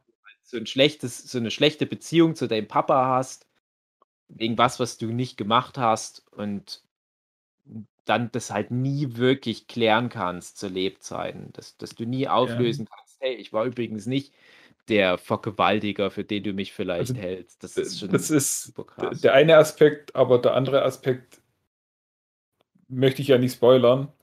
Bitte Ah. nicht. es gibt ja noch eine andere Szene zwischen den beiden, Ja, bevor ja. es ins Gefängnis geht. Und Ja. äh, da, da. Ja, ja, ja, das ist halt super komplex, aber ihr werdet das dann, wenn ihr es mal anguckt, ja wissen, wovon wir reden. Das ist halt schwierig. Ne? Es ist ja auch alles nicht so groß mit, mit Spoilern jetzt so zu taggen, weil na, es ist ja wirklich alles so passiert, aber es geht im Prinzip darum, ich schätze mal, darauf spielst du jetzt an, Jochen, wie halt Schwarze in Angesicht der Polizei sich verhalten. Und ich habe Hm. als ich das äh, When They See Us geguckt habe, habe ich, glaube ich, teilweise sogar echt nur zufälligerweise noch ein paar thematisch sehr ähnliche Sachen geguckt, wo es auch um Polizeigewalt gegenüber Schwarzen ging und wo dann auch so Sachen kamen wie, wir haben das doch geübt, äh, wie man sich gegenüber der Polizei verhält oder was man macht, wenn ein weißer Polizist kommt. Und was ich da auch empfehlen kann, das hatte auch jetzt einen Oscar gewonnen. Ein Kurzfilm-Oscar. oh, Recht interessanter Film. Der heißt Two Distant Strangers. Den gibt es auch auf Netflix. Gratis. Also einfach mal angucken. Und es ist im Prinzip auch schon wieder, die Kreise schließen sich ohne Ende, ein und wirklich grüßt das Murmeltier-Szenario mit einem schwarzen jungen Mann, gespielt von Joey Badass. Wir kennen ihn aus Mr. Robot, den Schauspieler. Und der hat ein Date, ein Blind Date oder halt ein One-Night-Stand. Den habe ich sogar nach gesehen. diesem One-Night-Stand. Du hast ihn gesehen? Mhm. Und der hat nach diesem One-Night-Stand eigentlich nur noch vor, seinen Hund zu füttern und trifft da aber auf einen rassistischen weißen Polizist. Und das, ja, da beginnt halt dann, sag ich mal, die Zeitschleife. Das ist schon krass irgendwie. Also einfach nur so diese Aussage von dem Film ist im Prinzip, wenn so ein weißer rassistischer Cop dir was will, dann lässt er sich nicht davon abhalten. Der findet einen Weg. Und der, ja, der Film ist auch wenig versöhnlich, was das anbelangt. Der ist halt einfach nur Mhm. brisant und politisch in der Aussage. äh, aber der hat zumindest so eine ganz subtile Note Hoffnung, die der am Ende noch reinbringt. Und naja, ich bin mal gespannt, wie sich das entwickelt. Aber das, das, das macht so eine Wut, so was da bei den Amerikanern passiert mit, mit so dieser, ähm, ich sag mal, Polizeigewalt, vor allem gegenüber Minderheiten oder Schwarzen und so weiter.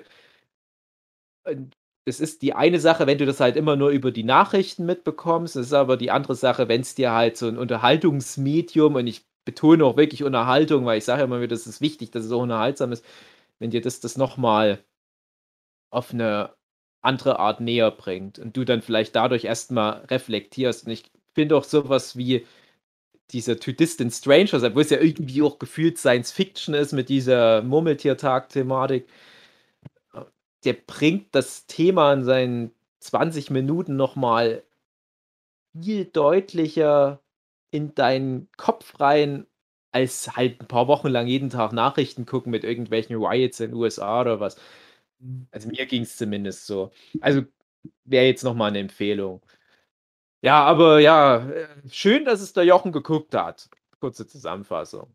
Ich hoffe, mhm. dass jetzt auch der Jochen wieder ein etwas besserer Mensch geworden ist. Oh. Wobei ja Jochen dadurch, dass er The Wire geguckt hat, eigentlich eh schon der moralisch geeichteste Mensch sein müsste. Also es ist tatsächlich dieses When They See Us äh, ist wie so eine noch düsterere Folge The Wire. Ja. Ich habe halt auch viel gedacht, es könnte auch gut bei The Wire so mit reinpassen. Ja. Ich muss doch übrigens auch bei dem See Us zwei, dreimal, glaube ich, sogar lachen. War das nicht auch die Serie, wo mal der Spruch kam, irgendwie so in der Richtung wie, äh, wann wird in diesem Land doch endlich mal der weiße Mann eine Chance bekommen oder sowas? Ja, yeah, so die zwei schwarzen Frauen sich da so unterhalten. Ja, genau. Da müsste ich doch auch auflachen. Naja. Ja, weil halt auch auf Trump abgehoben wird, der ja zu der Zeit ja. Äh, dann die Todesstrafe wieder einführen wollte und eben ja. diese fünf noch dafür benutzt hat und so. Ja, das also, ist auch so gruselig. Ne? Wir reden vom Jahr 1989 und äh, Donald Trump, der damals ja schon gehypt war, der macht sich da richtig dick und plustert sich in Medien auf mit seiner Meinung zu diesen vermeintlichen Vergewaltigern und fordert für die die Todesstrafe und dann kommen da so Sprüche wie, oh, ey, das kann ja nicht sein, dass da hier dieser Rassist so viel Screentime bekommt und dann kommt nur sowas wie, seine 15 Minuten Ruhm, die sind bald rum. Kümmere dich nicht um den. Ja, das ist schon gruselig.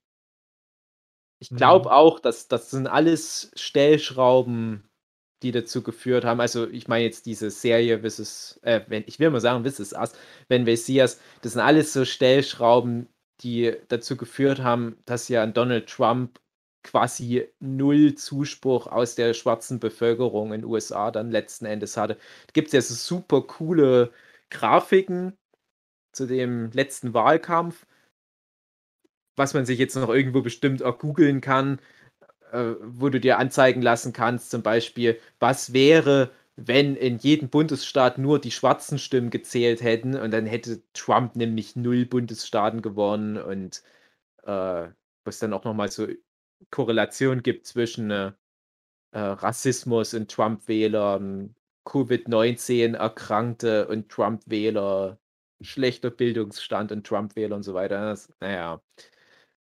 Ach ja. Mhm. lang, lang aus, ausgedingst. ja. Ausgeführt. Und äh, noch ein anderer Film, der ähnlich in die Magengrube reinhaut. Ich hatte ein lustiges Wochenende. Äh,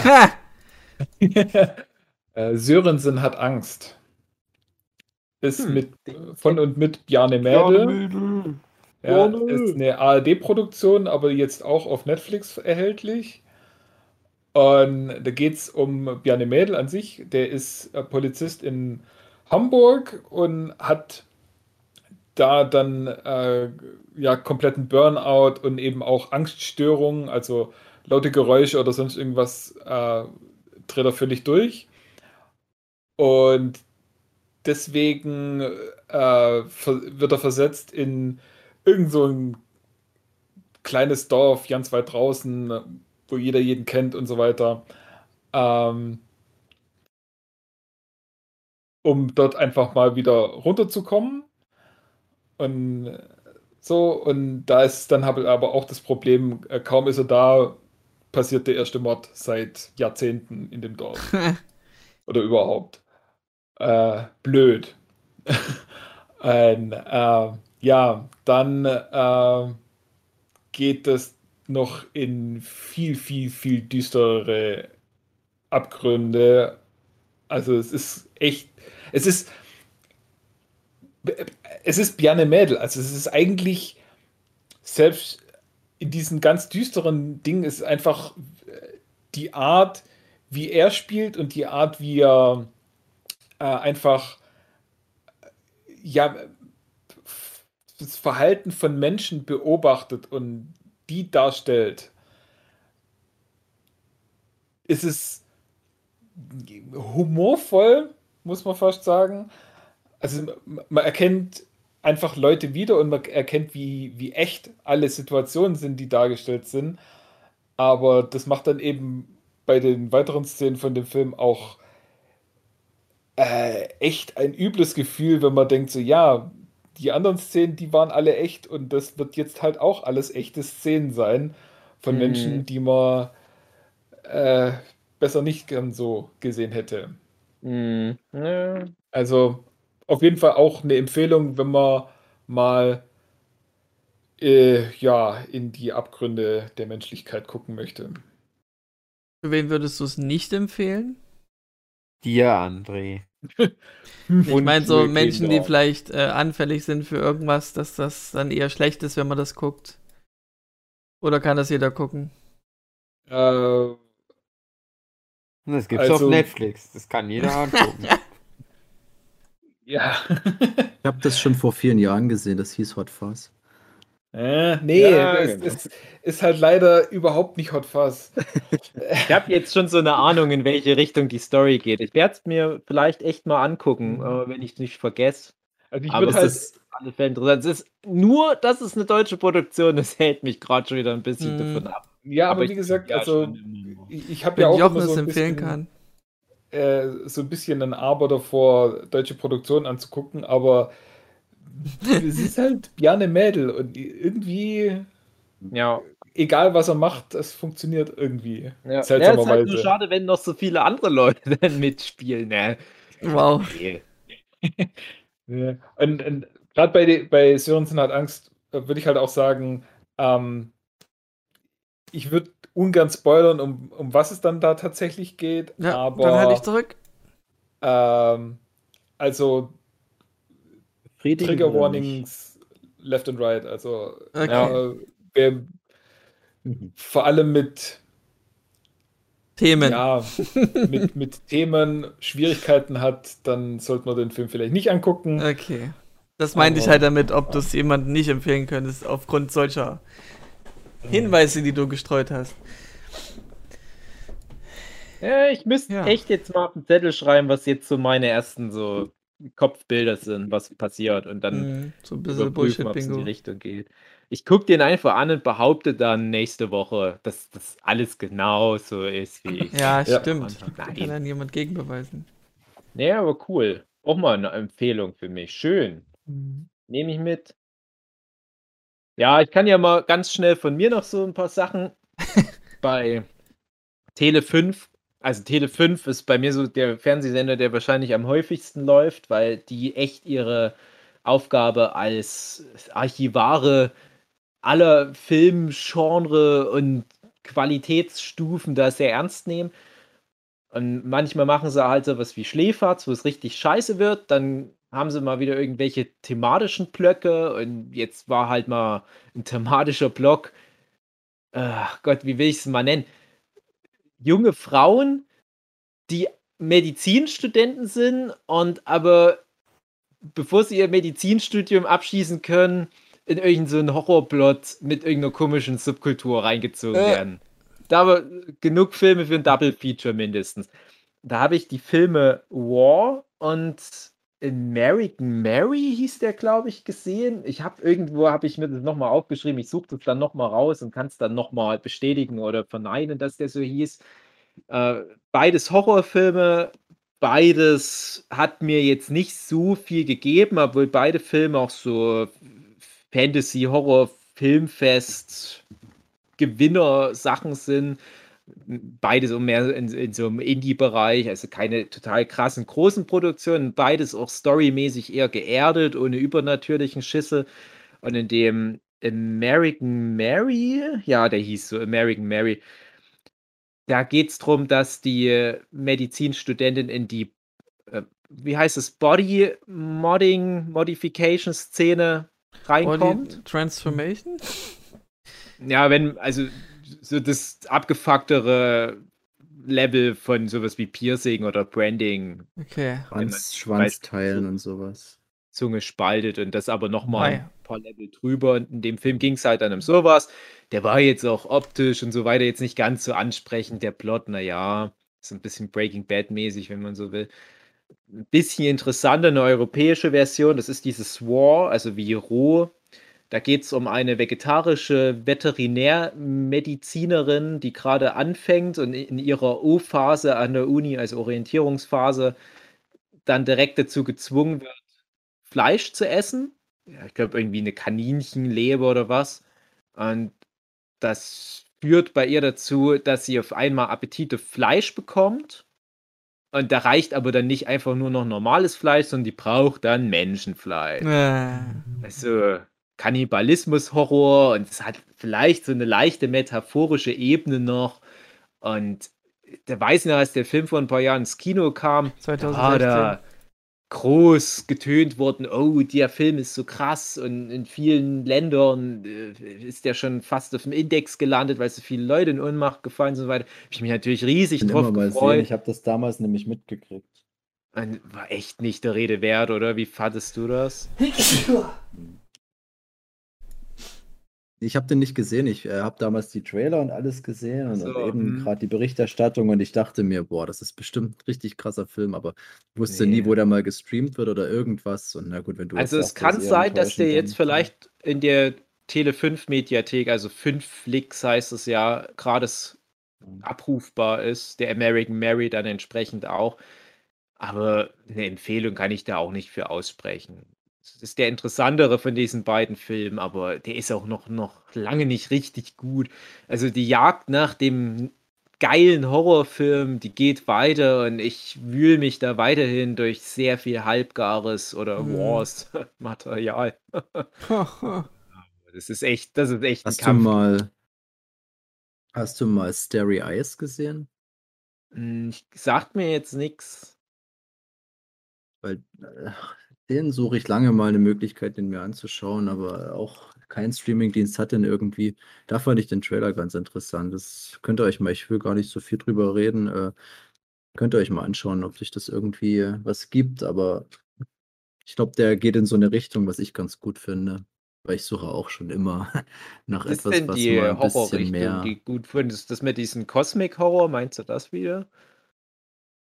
Nee, Psychohorror, aber es geht so, Mhm. es sah ein bisschen nach Exorzist aus, aber schon so eine Frau, die irgendwie da nicht wirklich klarkommt und ob da vielleicht noch ein bisschen mehr mit da drin steckt im wahrsten Sinne des Wortes.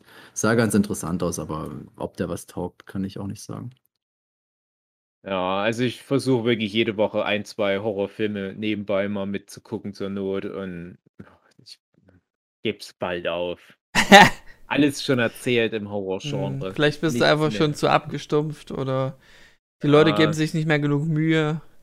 Das ist so persönlich Horror. Das, dass das Ja. jemand mal wirklich trifft, was einen so anhebt, das ist sehr schwierig. Und dann auch Ich noch glaube, so bei Horror ist auch ein Problem. Das ist so ein Genre, du erwartest da auch irgendwie nochmal einen Dreh, einen Twist und das macht es dann ganz oft irgendwie trashig. Also extremes Beispiel dieser Hereditary, wo jetzt viele Leute sagen würden, bester Horrorfilm der letzten zehn Jahre, Mhm. wo aber ja, wir auch schon im Podcast dazu gesagt haben, ja, aber durch das Ende, dieses unbedingte Twisten am Ende noch, das zieht schon irgendwie wieder ins, fast ins Lächerliche. Also ich weiß noch, wie Hugi und ich da mal drüber gequatscht hatten in dieser super langen Halloween-Folge. Vier Und Stunden. wir fanden es ja beide dann nicht so prickelnd, dass es unbedingt diesen Weg gehen musste. Und ich glaube, vielleicht würde das das Genre so ein bisschen befreien, wenn man sich davon wieder mehr löst. Dass man mehr so straightforward einfach nur sagt, das ist eine schlimme Situation, das ist für sich schlimm genug, wir müssen nicht noch einen Twist reinbauen. Deswegen finde ich zum Beispiel auch diesen Eden Lake so furchtbar unbequem. Ja, aber ich finde ihn gut. Auch Ja, wenn das Ende hab- halt nicht so geil ist. Ich Ja. habe jetzt gesehen, Ist ja Oxygen. geil. Wie? Oxygen. Ah ja, Also der wird mir mal empfohlen, Sauer- ja. Sauerstoff, ja, auf Netflix ist ja Netflix-Produktion. Ah ja, irgendwas mit Weltraum. Könnt ihr euch auch mal angucken. Mhm. Äh, Okay. Mindestens für die eine Szene. Der hat eine so eine Szene. Okay. Fand ich. Mhm. Hat mir Na gut, gut, gefallen. dann, dann Das ist halt ich auch. Horrorfilm, Horror. aber so ein bisschen Science-Fiction-Gedöns. Mhm.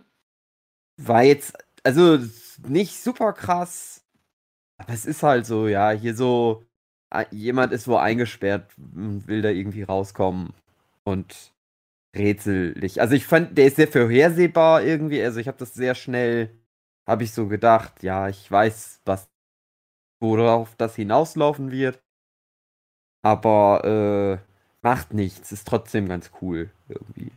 Ist eh ein Subgenre, was ich gerne mag. Jemand ist so wo eingesperrt und muss da raus.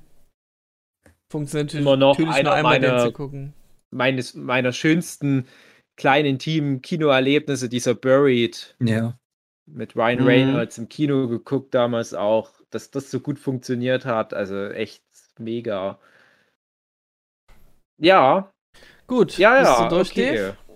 Nee, ich würde nur noch ganz kurz jetzt so ein paar Sachen abwatschen. Auf Netflix, die Ausgrabung fand ich langweilig, basiert auf wahren äh, Ereignissen äh, zu Beginn des Zweiten Weltkriegs in England. Ralph Fiennes als Hobbygeologe entdeckt ein verbuddeltes Schiff irgendwo mitten in der Botanik und gräbt das aus. Super langweilig. Es tut mir so leid. Die haben sich ein bisschen viel Mühe gegeben. Hat auch einige Stars mit am Start. Also allen voran natürlich ein Ralph Fiennes in einer sehr ruhigen, zurückhaltenden Rolle. Aber ach, nee, ich weiß nicht, wem, wem der Film was geben soll. Ich weiß nicht, ob das Ja, so. Oscar-Bild sein sollte.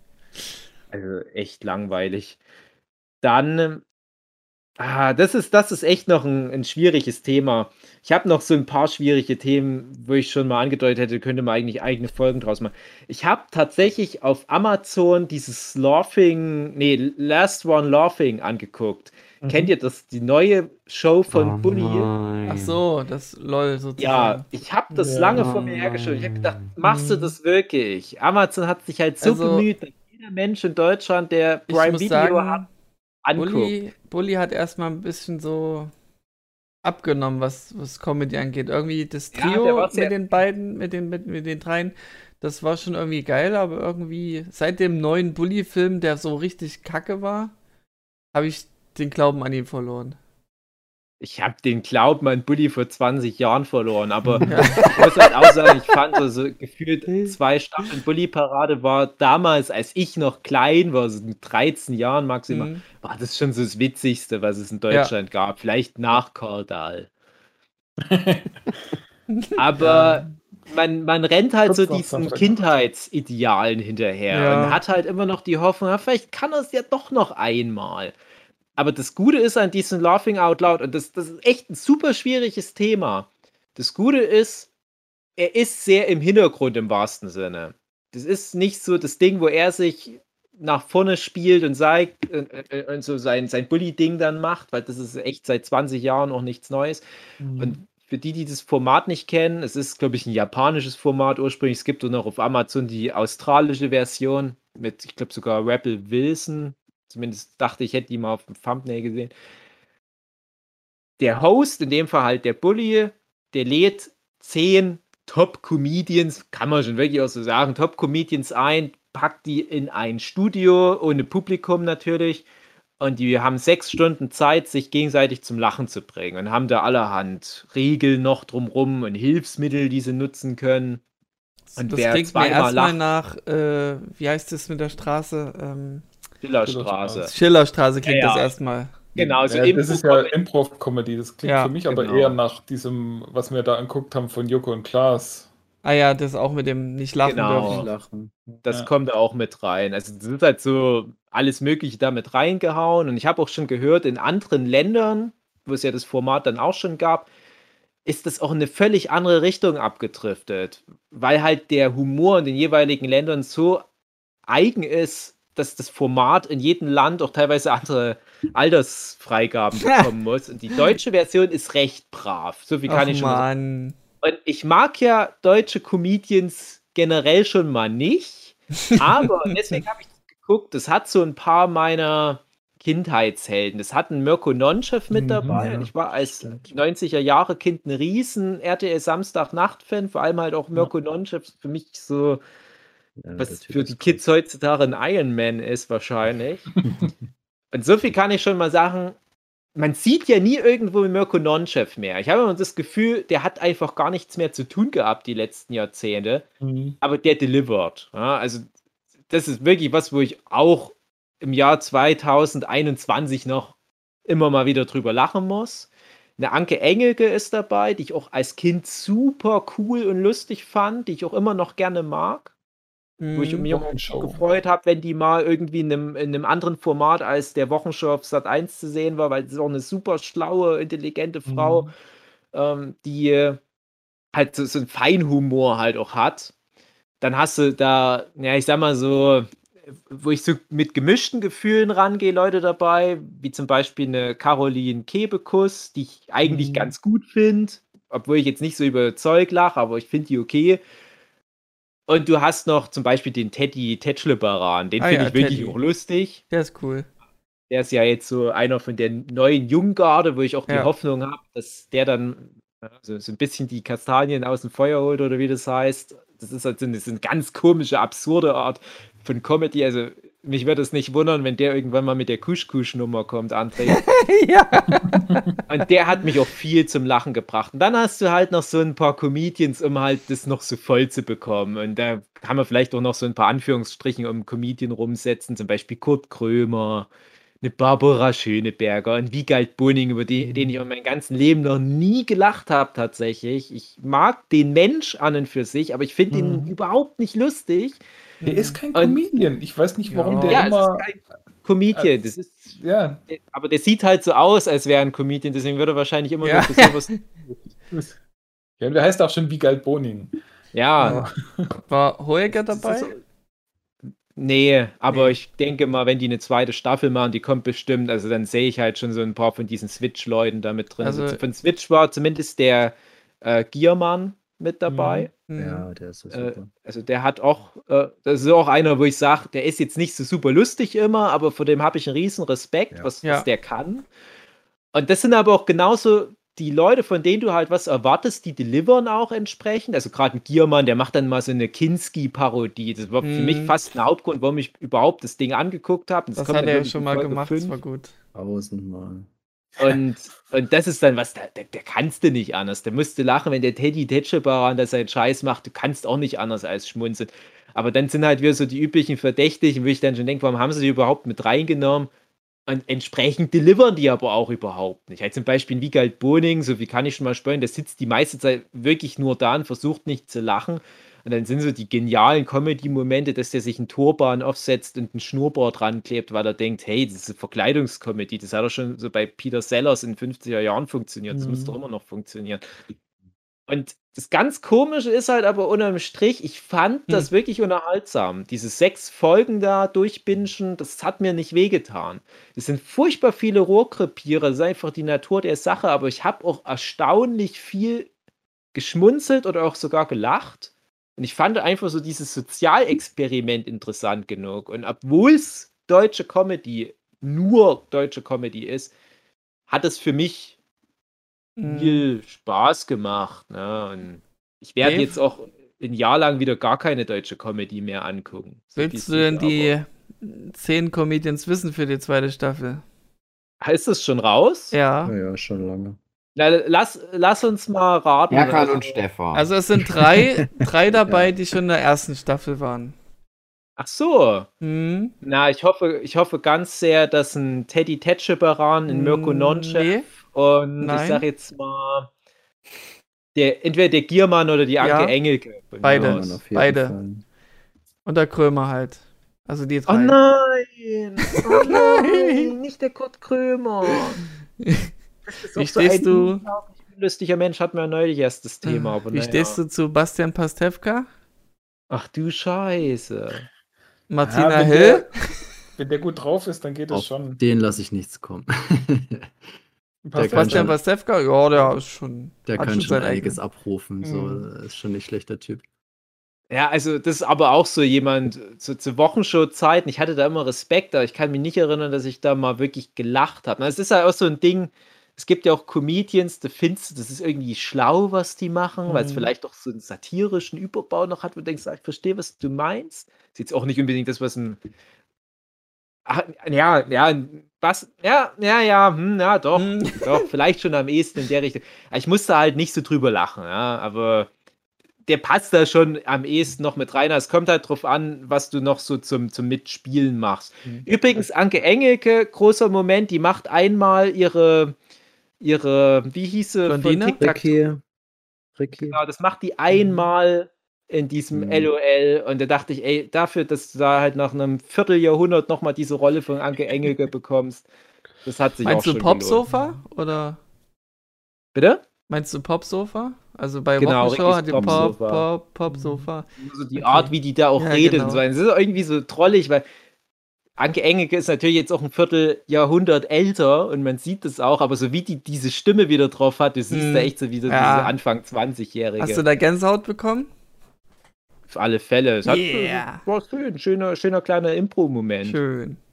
Du merkst halt doch echt, welche Comedians überhaupt in der Lage sind zu improvisieren, welche da halt total aufgeschmissen sind, wenn sie sich nicht Monate vorher im Keller einschießen konnten, um sich da drei, vier lustige Sätze aus alten Fips Mhm. Asmus-Taschenbüchern rauszuklauen. Und genau da sehe ich in Pastewka ziemlich weit vorne. Alles, was so spontane Einlagen sind, hat der voll drauf. Mhm. Ja, nee, wie gesagt, ich habe vor dem Bastian Pastewka riesen Respekt. Ich habe nicht eine Folge von diesem Pastewka angeguckt, ich habe immer nur nicht. gehört, das ist das deutsche Kirby und Fusiism. Da war ich sofort raus und gesagt, ich will aber kein deutsches Kirby und Aber wie gesagt, ich habe hab da Respekt vor dem Mensch an und für sich. Ich lese auch immer ganz viele Interviews mit ihm, weil ich immer super interessant finde, was der so zu seinen Produktionen erzählt. Aber ich gucke die Produktion nicht an. Äh, einen, Mhm. den ich mir übrigens noch wünschen würde, aus ähnlichen Gründen, also wo ich halt so das, das Level wie einen Pastewka etwa sehe, das wäre ein Olli Dittrich. Gibt's, es ist nie nicht aufgelistet. Okay. Mhm. Wahrscheinlich Also, um mal weibliche zu nennen, Annette Frier. Oh Gott. Ja. Wieso die, wieso die Comedy, äh, die, die war doch Wenn mal man- dann auch in der Wochenshow, glaube ich, mal eine Zeit lang. Wenn man Anke Ja, Engelke nicht kriegt. ne? Ja. ja, man hat ja auch Anke Enke gekriegt, Hugi. Das ist ja das. Ja, Ja. aber das ist Dings. Das ist Okay. Annette Frier eigentlich. Okay. Äh, Larissa Ries. Kenn ich nicht. Sagt mir jetzt nichts. Äh, Habe hatte- ich mal, ich glaube, bei den Rocket war- Beats äh, mal gehört. Böhmer, Dank Böhmermann und Jerks. Irgendwas Mhm. mit Finale. Ah ja, okay. Geil. Hm, Ja, ja. ja, Ja, ja. ja. Der, diesem Ach, Jerks. das Mhm. ist apropos Jerks, das wäre cool, wenn Dings dann da mit bei wäre hier. Christian Ulm. Christian Ulm. Christian Ulm. Hm. Auf alle Fälle, ja. Mhm. Oh. Ähm, Martina Hill. auch. Ja, die ist schon, das ist eine gute, die Martina Hill. Also da muss ich Hm. tatsächlich auch mal manchmal lachen, wenn die das was schon, aber die macht dann trotzdem bloß Heidi Klum die ganze Zeit. Ja, ne, die darf, also ich finde die so wirklich besser, wenn die nicht in irgendeiner Sketch-Ensemble-Show spielt, wo die ihre Gags geschrieben bekommt. Da bin ich echt Mhm. gespannt, wenn die improvisieren muss, wie gut das Mhm. funktioniert. Dann Klaas Häufe Umlauf. Echt? Mhm. Oh, cool. Also, den mag ich, aber den kann ich mir dann irgendwie nicht ja, vorstellen. gesagt. irgendwie. Mhm. Ich glaube, da, da einfach nur durch den Kontext, dass man halt weiß, wer Klaas ist, muss man dann ständig Der- lachen. Außerdem, der muss sofort lachen. Der wird selber sofort lachen, weil der so. Ich glaube nicht, dass der da lange dann drin ist. Der ist dann ja sofort raus aus der Nummer. Das Interessante ist, ich habe da schon ganz viel von der gehört, ich habe das aber auch noch nicht gesehen. Aber wenn sogar du, alter Miesepeter, sagst, Mhm. Das ist was, was man angucken Dann wird es für mich bestimmt noch lustiger sein. Dann ist es ja vielleicht die lustigste Sendung der Ja. Welt. Nee, Genau. das ist es definitiv nicht. Es ist so wirklich so der ganze Kontext. Ne? Ich habe es ja schon gesagt, so diese Kindheitsidole noch mal sehen. Und aber auch wirklich für mich, wie gesagt, dass die nochmal delivern, die alten Helden. Das fand ich so schön, aber ich musste wirklich oft lachen. Aber wie gesagt, die, die, dieses ganze Konzept der Sendung finde ich interessant. Und ich finde es auch ja, ich fände es irgendwie interessant, so was mal in, in unserem Kreis, also Nurture Podcast Sonderfolge mal wieder, wenn wir uns alle mal wieder in echt sehen, mal zu machen. Hm. Wir müssen genau das machen. Wir so, müssen ja nicht sechs Stunden machen, bringen. aber vielleicht drei Stunden und versuchen uns gegenseitig zum Lachen zu bringen. Ja, ja, so da, da verliere ich aber sofort, das weißt du, Dave. Ja, ja, der Jochen wird wahrscheinlich einfach gewinnen, weil, ja. der, weil der unsere Witze so peinlich findet. Ja, genau. Ich will ja nicht so viel spoilern, ja. wie jetzt so diese erste Staffel da ausgeht, aber das, okay. das geht in eine ähnliche Richtung. Dann können also wir das wirklich mal machen als Experiment. Mensch, der gewinnt, sehr unverdient gewinnt. Okay. Weil der sich am, ja, hm, okay. mehr, mehr sage ich nicht, aber. Na gut. Ähm, die letzten zwei noch, äh, Tommy Schmidt, irgendein Podcaster ähm, naja, im TV-Studio. Podcaster, der erfolgreichste Podcaster der Welt. Ja, hm, irgend sowas. Irgend sowas. Und äh, Tan Tane äh, Schafratzig in Binge Reloaded auf, in, mit Amazon Prime war der da irgendwie. Also man die, merkt schon, die Kohle war dann halt für Staffel ja. 1 schon alle. Ja, alle. Also das, man musste da halt so einen Mirko Nonchef aus dem Ruhestand holen. Ich weiß nicht, was ein Mirko Nonchef macht, Möbelhäuser öffnen oder was. Und, und ja, da war dann wahrscheinlich einfach für, für eine Anke Engelke und so Leute von dem Kaliber oder Caroline Kebekus ist ja auch hoch im Kurs. Äh, konntest du da nicht nochmal eine zweite Staffel mit ähnlicher Star Power produzieren? Hm. Aber gut, ähm, wir haben jetzt auch ganz viel geilen Scheiß produziert. Ähm, es wird, wird langsam Zeit, Hugi. Nee, Moment. Ja, ich habe jetzt noch ein paar oh, Sachen gehabt, aber die behalte ich jetzt ja, für mich. Ja, behalte jetzt wirklich für dich. Wir sind ja echt am Überlängisieren. Ja, es ist egal. Wow, ähm, Jochen muss jetzt noch. Na dann los, Jochen. Gerade, äh, wo wir es ja von den alten Helden deutscher Comedy hatten, ähm, ich, da, da müssen wir irgendwo eine eigene Folge mal machen. Ja. Aber was ich da auch in letzter Zeit immer mal wieder angucke, weil es irgendjemand gerade aktuell auf YouTube hochlädt, äh, genial daneben. Hm. Ah. Ich damals perfekt, finde ich heute immer noch ja, ich witzig. Das ist einfach gerne geguckt. Fünf Comedians, also äh, Hella von Sinn und der mhm. ähm, Bernhard Hoeker und dann noch mhm. drei andere, ja. jeweils wechselnd äh, pro, pro Folge, die einfach versuchen, möglichst witzig irgendwelche blöden Fragen von Hugo E. und Balder zu beantworten. Mhm. Also die auch vom, vom Publikum gestellt worden sind. Und das ist eben genau das, das ist äh, spontan, das ist ja. improvisiert, das ist trotzdem in irgendeiner Form intelligent. Also da ist mir zum Beispiel die Hella von Sinn, die, die war halt vorher irgendwie eine blöde Ulknudel, die nichts im Kopf hat und da ist mir die äh, ja schon fast ans Herz gewachsen, weil die mhm. tatsächlich oft die ernsthafteste in der ganzen Runde war und gesagt oh. hat, wir wollen jetzt diese scheiß Frage beantworten mhm. und, und, hört mal auf mit eurem Scheiß und, und jetzt strengt euch mal an und ja, also das ist wirklich, und eben gerade ist aus, was war das, Anfang der 2000er, 2005 mhm. rum, ja, so ja. Den, um den Dreh. 2000, ja, genau. Und da ist halt das Who is Who der deutschen Comedy zu der Zeit, gibt sich dort die Klinke in die Hand. Also echt geil. Also ja. habe ich mir, so, wie gesagt, damals gern angeguckt, gucke ich mir ja, heute noch gerne an. Zu der Zeit hatte damals, ich glaube, Sat 1 war das, so ein, so ein Comedy-Freitag oder was direkt. Mhm. Ähm, da habe ich auch immer diese, diese ganzen, da gab es auch damals von dem Axel Stein irgendwas, wie heißt der? der ähm, Axel? Na, Axel, nee. Axel ähm, Stein, ja. Axel, Axel Stein einfach nur, okay. Ja, ich glaube so. Der hatte da seine. Wie äh, heißt der Axel Stein? nee, die Sendung hieß, glaube ich, auch so. Genau. Mensch Axel? Nee, Axel, das war Mensch Axel. Gab Axel. mehrere. Der hatte mehrere Comedy-Sendungen. Ja, ah, das habe ich damals auch wirklich irgendwie ganz gerne geguckt, nicht weil es mich jetzt super zum Lachen gebracht hat, das hatte irgendwie so einen Charme. Das war auch so dieses, dieses Hausmeister Krause-Ding, ich weiß auch mhm. nicht. Das hat zu der Zeit noch damals ganz gut funktioniert. Ich glaube, heute wird es nicht mehr funktionieren, aber also ja. nicht das alte Zeug, das schon, aber ich meine, wenn das jetzt heutzutage nochmal jemand versuchen würde, sowas auf mhm. die Beine zu stellen, ich glaube, das wird dann. Aber es war wohl schwierig. noch kultig genug, dass Werbung dafür gemacht wurde. Also hier der der Hausmeister Krause Schauspieler hat jetzt jüngst eine Werbung gemacht zu Lidl oder Aldi. Ja. Hm. Mit genau der per Persona. Also. hm. Ja, Ja, klar, okay, das das, ist ja ist, auch- kennt, das kennt man halt noch, ja. Fucking Tom Gerhardt, der war doch mal ein Mhm. Zombie in Ja. Resident Evil. genau. Ich wollte gerade sagen, ich wette, der Schauspieler von Voll Normal spielt auch mit. Mhm. Ja. Ganz kurz nur Hella von Sinn, mit der habe ich ja mal dann vor ein paar Jahren Bier getrunken. Das war so Ah ja, für mich Circle, weil ich bin nämlich tatsächlich als Kind, also wirklich als ganz kleines Kind, großer Hella von Sinn-Fan gewesen, habe ich nämlich immer die Wiederholung von alles, nee, äh, Alles ja, nichts alles nichts oder. oder. Ja. Mhm. doch, die Tortenshow auf RTL Genau. mit Ja, Uwe Eckert. wo sie jede das Folge mit irgendeinem ganz furchtbaren Kostüm daherkommt. Genau, Genau, das war das, Auch stimmt. super geil. Das habe ich immer super gerne geguckt. Na, das Mhm. war für mich ja so nach der Wende.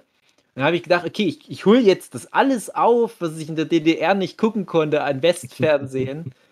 hab da alle Folgen geguckt, immer zusammen mit meinen Mhm. Großeltern auch. Nach der Schule kam jeden Tag eine Folge, dann Wiederholung. RTL oder wo.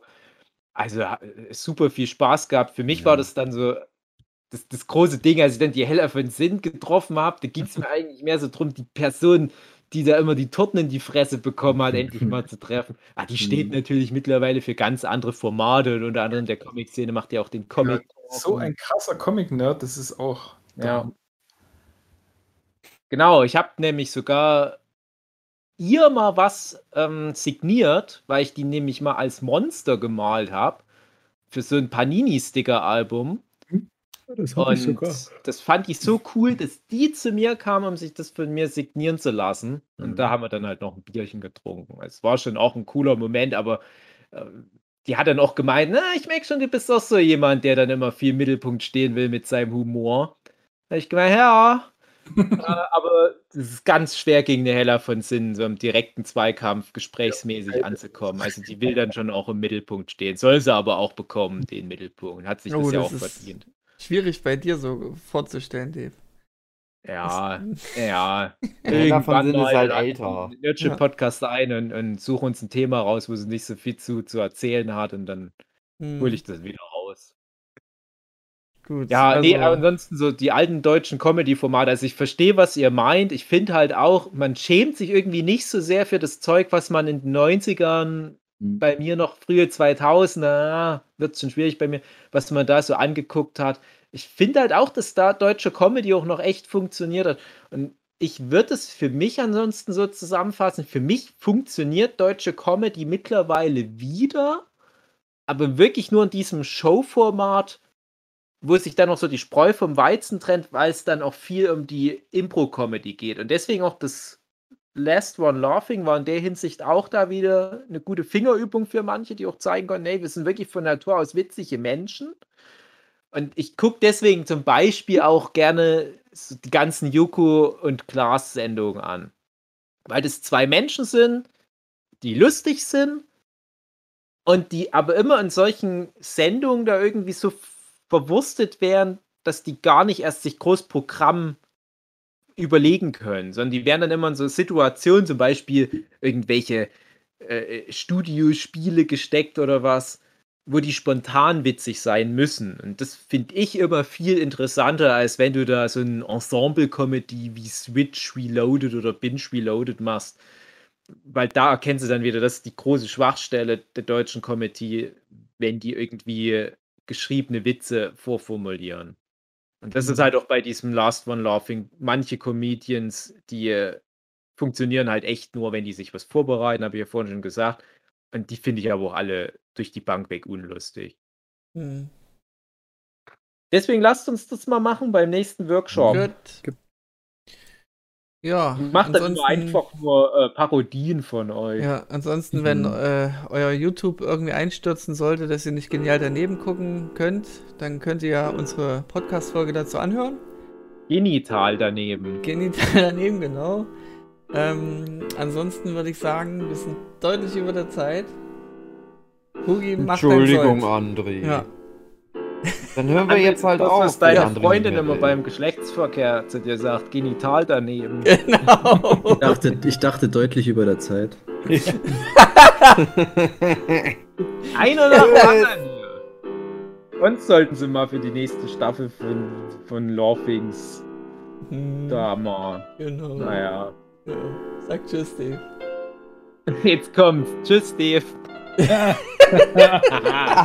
oh, Oh, oh,